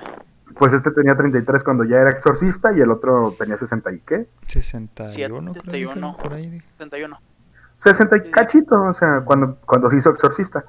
Pero este ya había asistido a 13 para apoyar. Fortea, Ah. tras asegurarse de que el caso presentaba todas las condiciones necesarias para ser catalogado como una auténtica posesión demoníaca, aceptó tomar las riendas del asunto e iniciar el proceso el 23 de marzo del 2002 en la diócesis de la ciudad de Alcalá en, de Henares, en España. Eh, también eh, em- empieza aquí el capítulo, ¿no? Como un hechizo de muerte. En la primera sesión, el padre Fortea debió ser ayudado por cuatro personas para que lo ayudaran a orar y a sujetar a la poseída. En pleno proceso de exorcismo, Fortea le ordenó, en nombre de Jesucristo, al demonio que le dijera cuatro demonios, no, perdón, cuántos demonios había dentro de la chica. Y él respondió que eran cinco. Luego, de la boca del mismo demonio, se enteró que habían ingresado al cuerpo de la muchacha gracias a un hechizo de muerte. La enfermedad que Marta había padecido y que casi la había matado era el fruto de un hechizo que había llevado a cabo un chico conocido de la, muchacha, que se había obsesionado con ella y que canalizó en parte su obsesión a través de siniestros rituales de invocación. O sea, el vato estaba enamorado de ella y pues empezó a hacer brujería, ¿no? ¿Y cómo demostrar el amor a la que te gusta? Que haciéndole brujería, metiéndole Sí, demonios. sí, o sea, Boom. qué pendejada. Entonces, eh, ah, bueno, entonces este muchacho hacía rituales de invocación, que está mal, está mal aquí porque invocación es cuando llamas a un demonio a que entre a ti, vaya, a que, a que te tome, y evocación es para que se te presente. Tal vez, tal vez el muchacho en realidad no hizo una invocación porque pues al final no estuvieron en él los demonios, estuvieron en, No, en Marta, ¿no? Sí. Por las muchas oraciones de su madre, Marta se había salvado, pero había quedado posesa. o sea, poseída, ¿verdad? Normalmente este tipo de cosas no suceden, aunque alguien hace un hechizo, eh, pero cuando se invoca a estas fuerzas demoníacas cualquier cosa puede pasar, explicó Fortea años después en su obra Suma de Amoníaca. O sea, dice, es que casi no pasa, pero cuando pasa, pues puede ser peligroso, ¿sabes? Digo, como cualquier cosa que intentas invocar. A menos que quieras invocar, no sé, al Super Saiyajin Dios o a Barney. Al- O sea, Hola, amiguitos. no mames. el, pana, el pana no vio Naruto, no se dio cuenta que invocar el Tsukuyomi infinito era peligroso. Sí, sí. Era un... un pedo. Era un arma de dos filos. El pobre Obito. Bueno, con respecto a los cinco demonios descubiertos en la primera sesión, los nombres de cuatro de ellos eh, eran Fausto, Perfidia, Azabel y Zabulón. Fortea omitió el nombre de uno de ellos. No sabemos por qué todavía, Fausto, pero Fausto... O, o sea, todo bien con los nombres, Fausto, co- pero Fausto no me parece un nombre muy... Demoníaco. Ajá, ¿sabes? Ay, Judas, Judas, Caín y Hitler sí. Pues los nombres son hombres. Sí. O sea, te viene el nombre y piensas en algo malo. Sí, pero Fausto... Pero Ah, bueno. Fausto, no, o sea, Fausto se ve que es chido. Fausto me suena el señor de Ah, la bueno. tiendita, ¿sabes? De la esquina. Don Fausto. El que te, el que te vende chetos con tres pesos de salsa. Sí, sí, güey. El mismo. Dile a Don Fausto que te fíe los chetos. Sí, sí, te suena Don Fausto. Pero pues una disculpa, ¿no? Y- Todos, sí, Al digo, con todo, res- Fausto, por favor, no te me hagas aquí. no, con, con- con todo respeto a Fausto, ¿no? Sí, sí, sí, que. pues, Todos, a excepción de Zabulón, salieron a lo largo de ocho sesiones. Para expulsarlos, además del procedimiento clásico, Fortea necesitó encontrar lo que más atormentaba a cada uno. En el caso de Azabel, por ejemplo, descubrió que este demonio le resultaba insoportable oír el sonido que hacía la madre de Marta al besar su crucifijo. Cada vez que la mamá de Marta besaba su crucifijo, su, su rosario, vaya, su cruz, eh, Marta empezaba a retorcerse y a hacer arcadas como si fuera a vomitar. Ahí es como cuando dijo, ah, ok, le molesta esto. Sígalo haciendo, señora. Sí, sí. Siga besando la cruz. Y bueno, Zabulón, según que según investigaciones de Fortea, había sido mencionado en escritos medievales y había aparecido cuatro veces en la historia, siendo la penúltima en los exorcismos del padre Cándido Amantini, maestro del exorcista Gabriel Amort. Era un demonio que se resistía a salir y al que atormentaba particularmente al ser obligado a recitar fragmentos de la Biblia, sobre todo de aquellas partes como el Evangelio de San Juan, en que se menciona a Dios como luz. No, no, no, no tengo idea de cómo obligaban, lo, cómo lo podían obligar a recitar fragmentos de la Biblia, pero pues me imagino que era como que le decían a la chava, a Marta, de que lee esto o di esto o algo así. Digo, tampoco voy a, voy a buscar muchas cosas de esas porque qué miedo, ¿no? respecto, respecto a esta versión de Zabulón, algo que sorprendió al padre Fortea fue que en varias sesiones, sin que fuera obligado a ello, el demonio dijo con rabia y pesar lo siguiente. Yo vi la luz y me alejé de ella. Haciendo una mención de que él pudo haberse salvado y ser alguien, o sea, ser un ser de bien y decidió no serlo. Siendo catalogado así como un demonio, ¿cómo decirlo? Sí, como, como un ente meramente maligno que decidió ser malo. Ok. Posteriormente, llegarían más demonios a habitar en el cuerpo de Marta, como un espíritu infernal llamado Isomnio. Isomnio, como si fuera insomnio, pero sin una N. El padre Portea recuerda que opté solo por orar y ordenarle que saliera. Después de tres rosarios, estaba yo orando en lenguas cuando de pronto comprobé con turbación que solo me salía de la boca un sonido hecho solo con los labios y no articulado con la garganta. Un sonido que sonaba a un breve y repetitivo sí. PSI, ¿sí? Como cuando le hablas a los gatos el ps, ps, ps, ps, Ok, ok. ¿ok? Hubiera querido orar otra cosa, pero de mi boca solo salía ese bis, bisbiseo en voz muy baja que decía sí, sí, sí. Aunque ese, aunque ese psi a mí no me sonaba nada que pudiera tener un significado. Sin embargo, le, le producía una tortura verdadera al demonio. Al final salió y, el siguiente demonio, y al siguiente demonio le pregunté cuál había sido la causa de que saliera. Y repitió el sonido que yo pronunciaba. Le preguntó el padre, ¿pero qué significa? La respuesta del demonio fue Espíritu de Dios. Aquel sonido me parecía que difícilmente podía pertenecer a una lengua, así que le ordené que me dijera a qué lengua pertenecía. Y el demonio no le contestó nada. Entonces el padre le dice a todos, eh, pues vamos a rezar una Ave María para que para obligarlo a decir a qué idioma pertenecía y el demonio sin decir nada, pero mientras rezaban el Ave María muy concentrados le llegó a la mente que era en griego. Ok. ¿Eh? Ok, este, este, este caso está muy fuerte en cuanto a peleas eh, bien y mal, ¿sabes? Sigue eh, la lucha con el demonio Zabulón. Es el siguiente capítulo. El periodista español José Manuel Vidal, que fue testigo directo de varias sesiones de este exorcismo, relató así la lucha del padre Fortea contra Zabulón. Eh, empieza a hablar. No habla demasiado, pero es muy inteligente. Así describe Fortea a Zabulón, el enemigo contra el que viene luchando desde hace siete meses. Al principio Fortea pensó simplemente que así se llamaba el décimo hijo de Jacob y Lía, su mujer. Después, investigando un poco más, cayó en la cuenta de que se les estaba viendo con uno de los demonios más poderosos del infierno. O sea, él al principio dijo, no, pues es un demonio que llegó a ser demonio igual que Caín, igual que Judas, igual que... O sea, por un, por un pecado mortal. Pero en realidad no es así, o sea, no, nunca fue humano, tal vez. Fue a lo mejor uno de los ángeles caídos o cosas así. Se dice que ha aparecido solamente tres veces en la historia. La primera en Ludón, Francia, en el siglo, en el siglo XVI. Casi todas las monjas de un convento quedaron poseídas por multitud de diablos que, atormentaban sin, que las atormentaban sin pausa, y el jefe era Zabulón. La segunda fue en los años 50, en un caso de exorcismo realizado por el padre Cándido, y la tercera vez con Marta. José Manuel Vidal, respecto al exorcismo en sí, relató que presiento que el rito va a comenzar. Me siento expectante en el banco. El exorcista extiende su mano derecha y la impone sobre el rostro de la joven, sin tocarla. Luego cierra los ojos, agacha la cabeza y susurra varias veces una plegaria ininteligible. Un alarido desgarrador, el primero, rompe el silencio de la capilla penetra en mi alma y me pone la carne de gallina.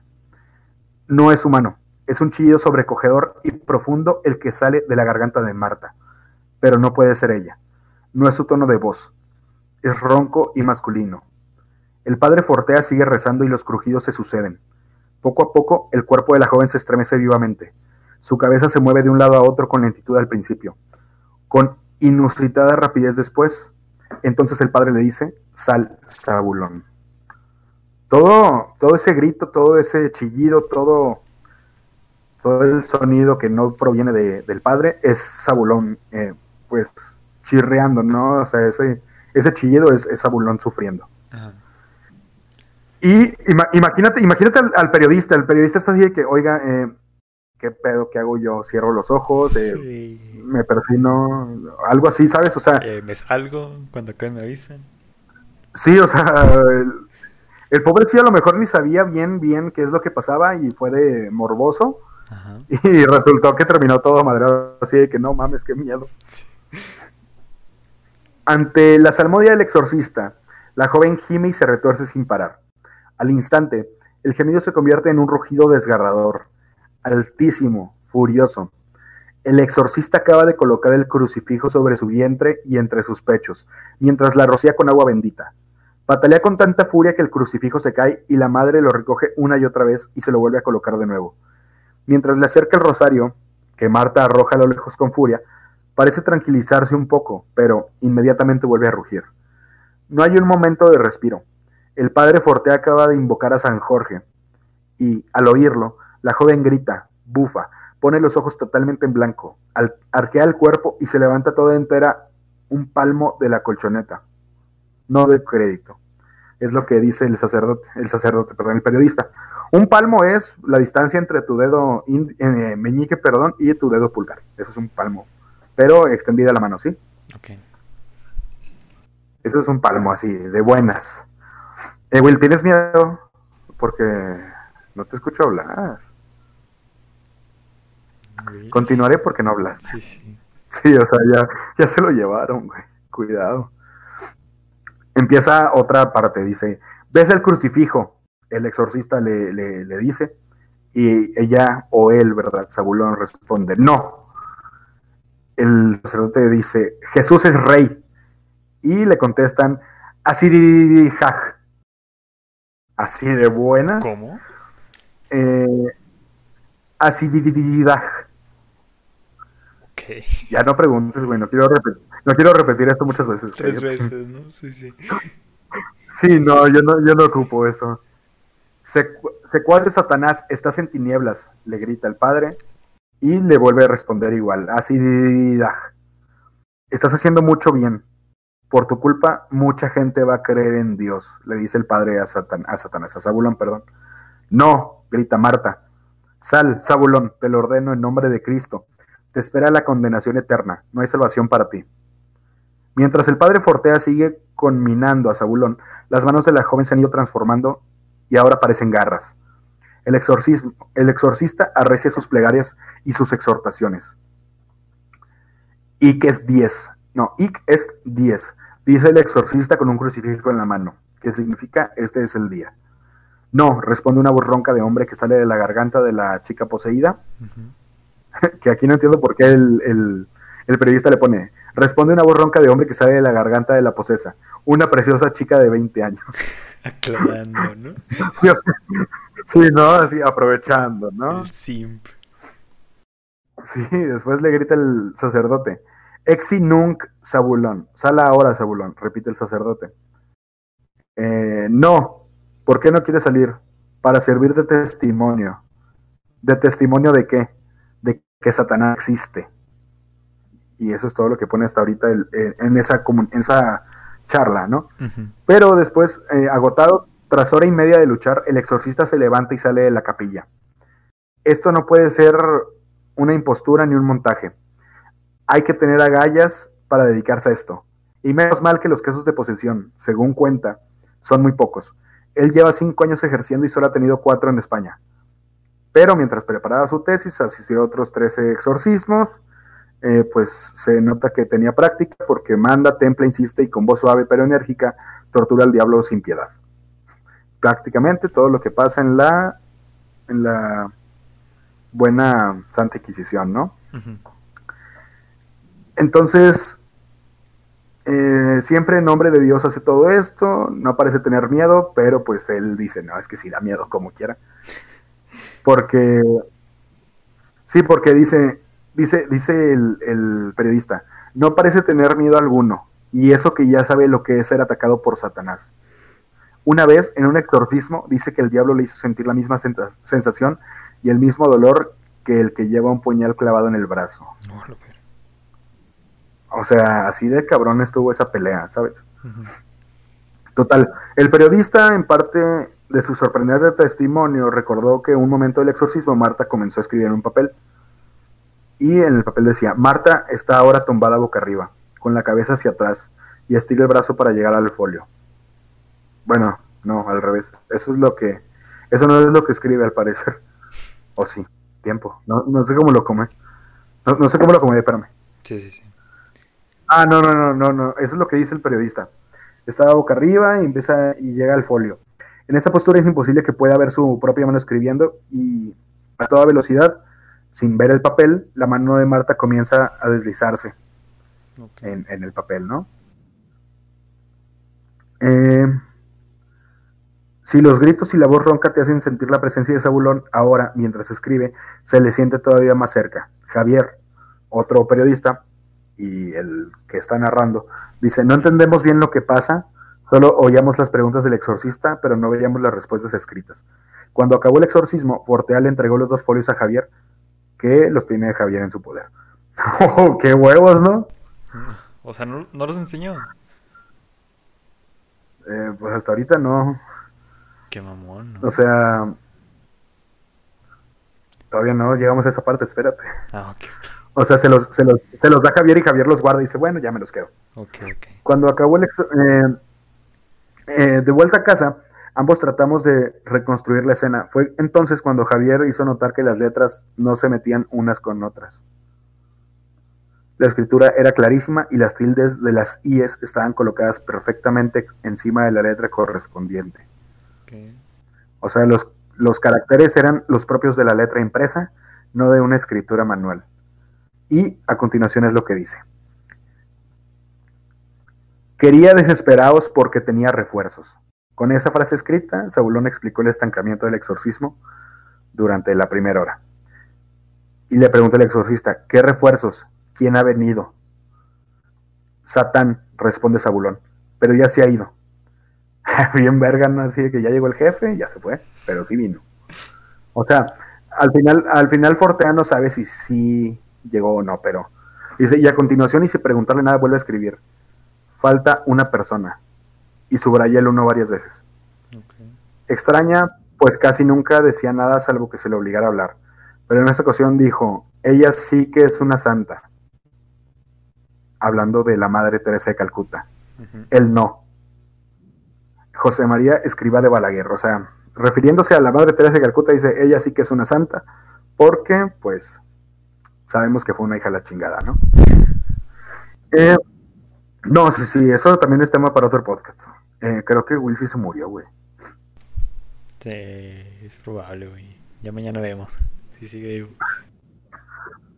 Sí, bueno. Lucha entre ángeles y demonios en el cuerpo de Marta. Además de Zabulón, una verdadera legión de demonios comenzó a apoderarse del cuerpo de Marta. Una cuarentena de espíritus infernales que incluían a Nois, Jaisel, Jaisander, Jaim, Hazar, Jael, Jaister, Jaisle, Jaislashenka, Hanser, Ledeseil, Belsenhan, no, Belsenhagen, Feuerflea, Kedatzar, Densa, Sarechachán, Jaisa y Zafa, todos dirigidos por Satanás, el príncipe de aquellos demonios. El padre recordó así la voz del jefe de los ángeles caídos. Aquella mañana en la posesa se encontraba solo Satán. Al principio de la sesión le pregunté cuántos estáis. La respuesta fue yo. Lo dijo con una voz terrible. Escuchar a Satanás es impresionante. Su voz es lo peor, la que más odio denota. Las, las oraciones en aquella mañana siguieron. En un momento hizo gesto en el aire con la mano de querer escribir, pero fue San Miguel el que se comunicó con nosotros a través de la escritura, pues nos escribió lo siguiente, tenéis que tener fe, queda poco. Los ángeles no hablan a través de los posesos, pero aquel caso iba a ser especial. El sacerdote relató que el mismo, que el mismo San Miguel, perdón, a través de la mano de Marta le hizo una recomendación. El sacerdote recuerda que estábamos solos la madre, la hija y yo, y tres demonios. Pronto contestó el inferior que además de Satán y Lucifer estaba otro llamado odio. Hacerle la señal de la cruz era lo que más le atormentaba. Yo le hablaba del amor de Jesús, del amor de Dios. En un momento dado, y sin hacerle ninguna pregunta, Marta hizo gesto de querer escribir. A ponerle las hojas sobre el vientre escribió con una letra distinta a todas las anteriores. Las cruces en la cabeza, casi ninguno las soporta. Muy importante, hazlo a todos cuando vengan a ti. A ninguno de los demonios le gusta, sig- le gusta signo tu hacer siempre. ¿Ok? Fácil, eh, eh, o sea, sí, sí cachaste que, que la oración no está bien armada. Sí, sí. Esto es porque lo escribió San Miguel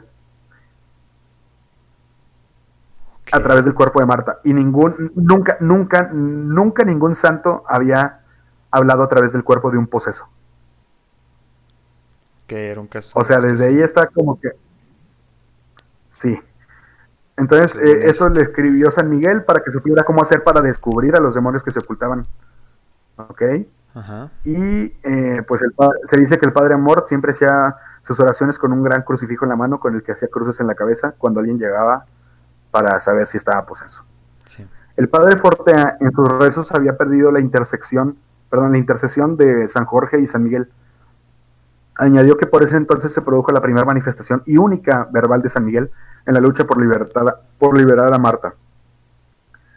Él, hablando de Hanser, Insistió que Satán no le dejaba cuando le pregunté al demonio qué tipo de poder era ese. Me respondió con un lacónico, tú no lo entenderías. Al final, tras mucho, eso, eso le, le contestó Hanser, Ajá. cuando el padre le decía, oye, ¿qué tipo de poder es este para, para estar aquí chingando? Y, dice, tú no lo entenderías. Al final, tras mucho invocar a San Miguel, vino por fin en su ayuda. Tras salir el demonio del cuerpo de Marta, habló otra vez de ella San Miguel. Hasta entonces solo se había comunicado escribiendo, pero nunca hablando. Dicen que era la primera vez que lo hizo y también la última dentro de ese caso. Y su voz, a diferencia de la demoníaca, era bella, más bella incluso que la de Marta cuando estaba normal. Era una voz que transmitía paz, serenidad, amor y bondad. Una gran bondad y ternura. Dice el periodista, todos nos emocionamos, aquella voz nos dijo que tuviéramos fe y es lo que hicimos, ¿no? Dice que vendría un gran bien para toda España de todo esto. Como es lógico, aquella escena fue tan impresionante que ningún escrito puede reflejar la emoción de ese momento. Todos estábamos llorando. Así de, de cabrón estuvo, güey. Y pues al final eh, se queda un mensaje de Satán, ¿no? Lo llama por teléfono para decirle que otro espíritu infernal, tan, tal como Zabulón, había escrito un texto con la mano de su hija. Y parte del texto decía, no salvación a los hijos de Satán, no salvación, libertad. Él nunca feliz, no se da cuenta. Aviso, los pactos hacen eso, no salvación. La voluntad los niega. Él lo odia. Yo no quiero que nadie rece. Quiero que la gente no crea en Dios. Quiero perder el máximo de almas posibles y llevarlos a la más completa desesperación y pena, a la destrucción. Los seduzco con falsas promesas que nunca cumplo para traerlos a la oscuridad. Hay gente que sin saberlo se va hundiendo poco a poco porque no me ven. No saben que detrás de pequeños vicios estoy yo. San Miguel me obliga a escribir porque ellos saben que para poder defenderse y no creen en mis redes. Yo busco su perdición, yo influencias fuertes para que la gente no crea. Les inculco la no creencia, la no moral, nada es pecado, todo está bien. Les incito a la destrucción, los odio. Ellos no se dan cuenta, las cosas deben cambiar. Tienen que saberlo. Cuanto más se alejan de Dios, más actúo. Yo soy Satán. ¿Cómo te quedaste? ¿Cómo te quedaste? ¿Y tú, pinche Wilfredo, cómo, cómo te quedaste, güey? Después de quedarte dormido todo el puto caso. No, sí escuché la mayoría del caso, sí escuché la mayoría del La caso. mayoría, dice. La mayoría, güey. ¿Qué es lo último que recuerdas que dije? Recuerdo que dijiste que los demonios, para expulsar a cinco de cuatro de los primeros cinco demonios, no mames. ¿a poco dijiste más Te de quedaste neta en los cinco. Sí, Vato, me aventé como, como cuatro páginas más del guion. Me Lo quedé. siento, No mames, güey. No mames, me quedé, me quedé en la parte de el exorcismo de Marta y los 40 Sí. Bueno, el- este exorcismo que realizó el, el padre Antonio Fortea, después de tantas dificultades y contratiempos, finalizaría exitosamente en el año del 2008. Esto nada no fue nada más un, un exorcismo exitoso, sino que también constituyó un material muy importante para entender el pensamiento y naturaleza de los demonios, de algunos, y ciertas cuestiones teológicas. Este caso fue cuidadosamente documentado y validado por el Vaticano tiempo después. En sus escritos posteriores, el, padre Fontea resumió su pensamiento con respecto a la forma en que actúa el mal. Dice, a lo largo de todas las sesiones y años que llevo ayudando a la gente en este ministerio, puedo decir que he hablado muchas veces con el demonio. Por supuesto que estos diálogos han tenido lugar siempre a través de los posesos. Hablar con los demonios me ha revelado lo terrible que es su psicología. Cuando en medio de sus oraciones, retorciéndose el poseso de dolor, le he dicho, necio, ¿por qué sigues ahí dentro si estás sufriendo? Y ellos responden sin dudarlo ni un segundo, para hacer daño. ¿Eh? Ahora sí, ¿cómo te quedas? Punto final. ¿Eh? Está, Mira. está potente, güey. Está, está, está Sí, fuertillo, güey. Sí, ese, no puedo dormir ya por tu culpa ahora. Sí, claro, ya se vio. Eh. ahorita. Sí, no. Ya durmió todo el tiempo que necesitaba. Pues hoy, hoy fue un episodio bastante, Bastante. no sé, güey. Macabroso.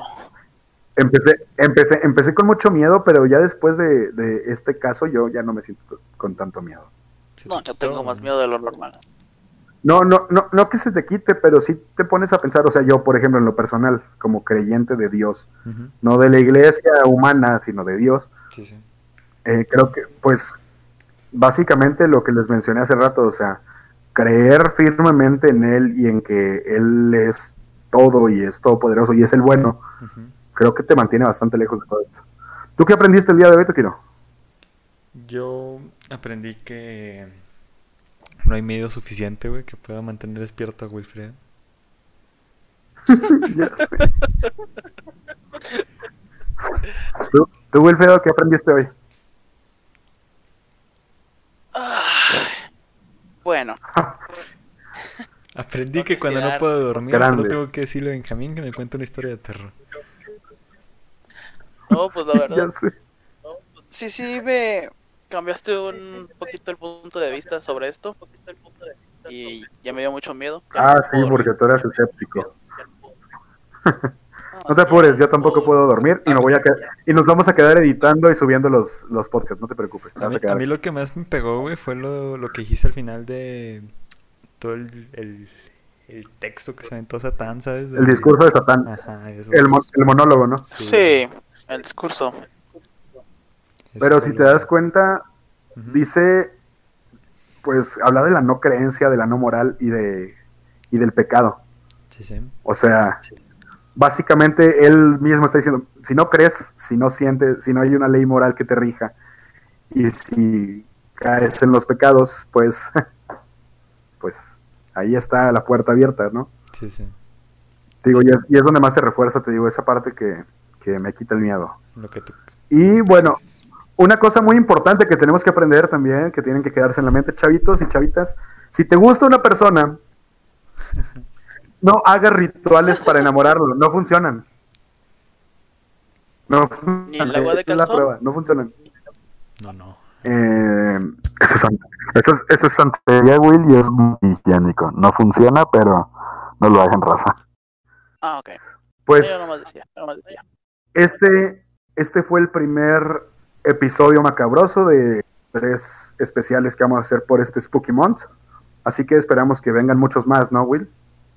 No, Ah, bueno, aunque sea un, yo quiero uno más, güey, aunque sea. bueno, está bien, es que sí me da miedo este pedo.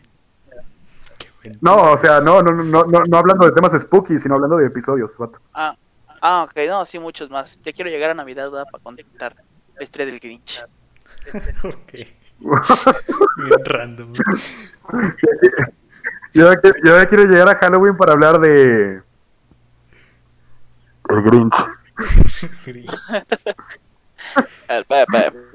Ah, no, pues ya saben, eh, síganos en nuestras redes sociales. Y pues nada, mi nombre fue Benjamín Villagómez. Bueno, sigue siendo, ¿no? Sí fue, güey. Porque ya son las 3.30, las 3 y media, les hablo de otra persona. Repito, mi nombre.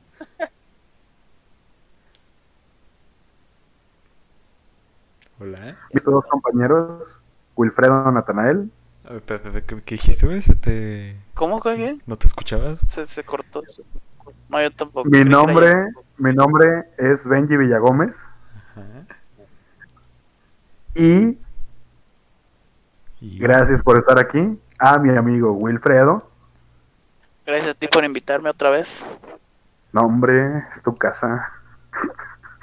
y a mi estimado y querido amigazo, compañero y un amigo de verdad, Tokiro. El que no se duerme. Sí, el que sí me escucha. sí, sí, el que sí te puso atención, ¿no? Muchas gracias, Tokiro, por estar aquí con nosotros un día más. Gracias, gracias a ustedes, güey. Y encargarte de todos los problemas técnicos que van a surgir de todo este Y capítulo. sí. Ay, mira, yo pongo el guion, yo pongo el tema y el guion, tú pones el- la tecnología y Will el carisma, ¿no?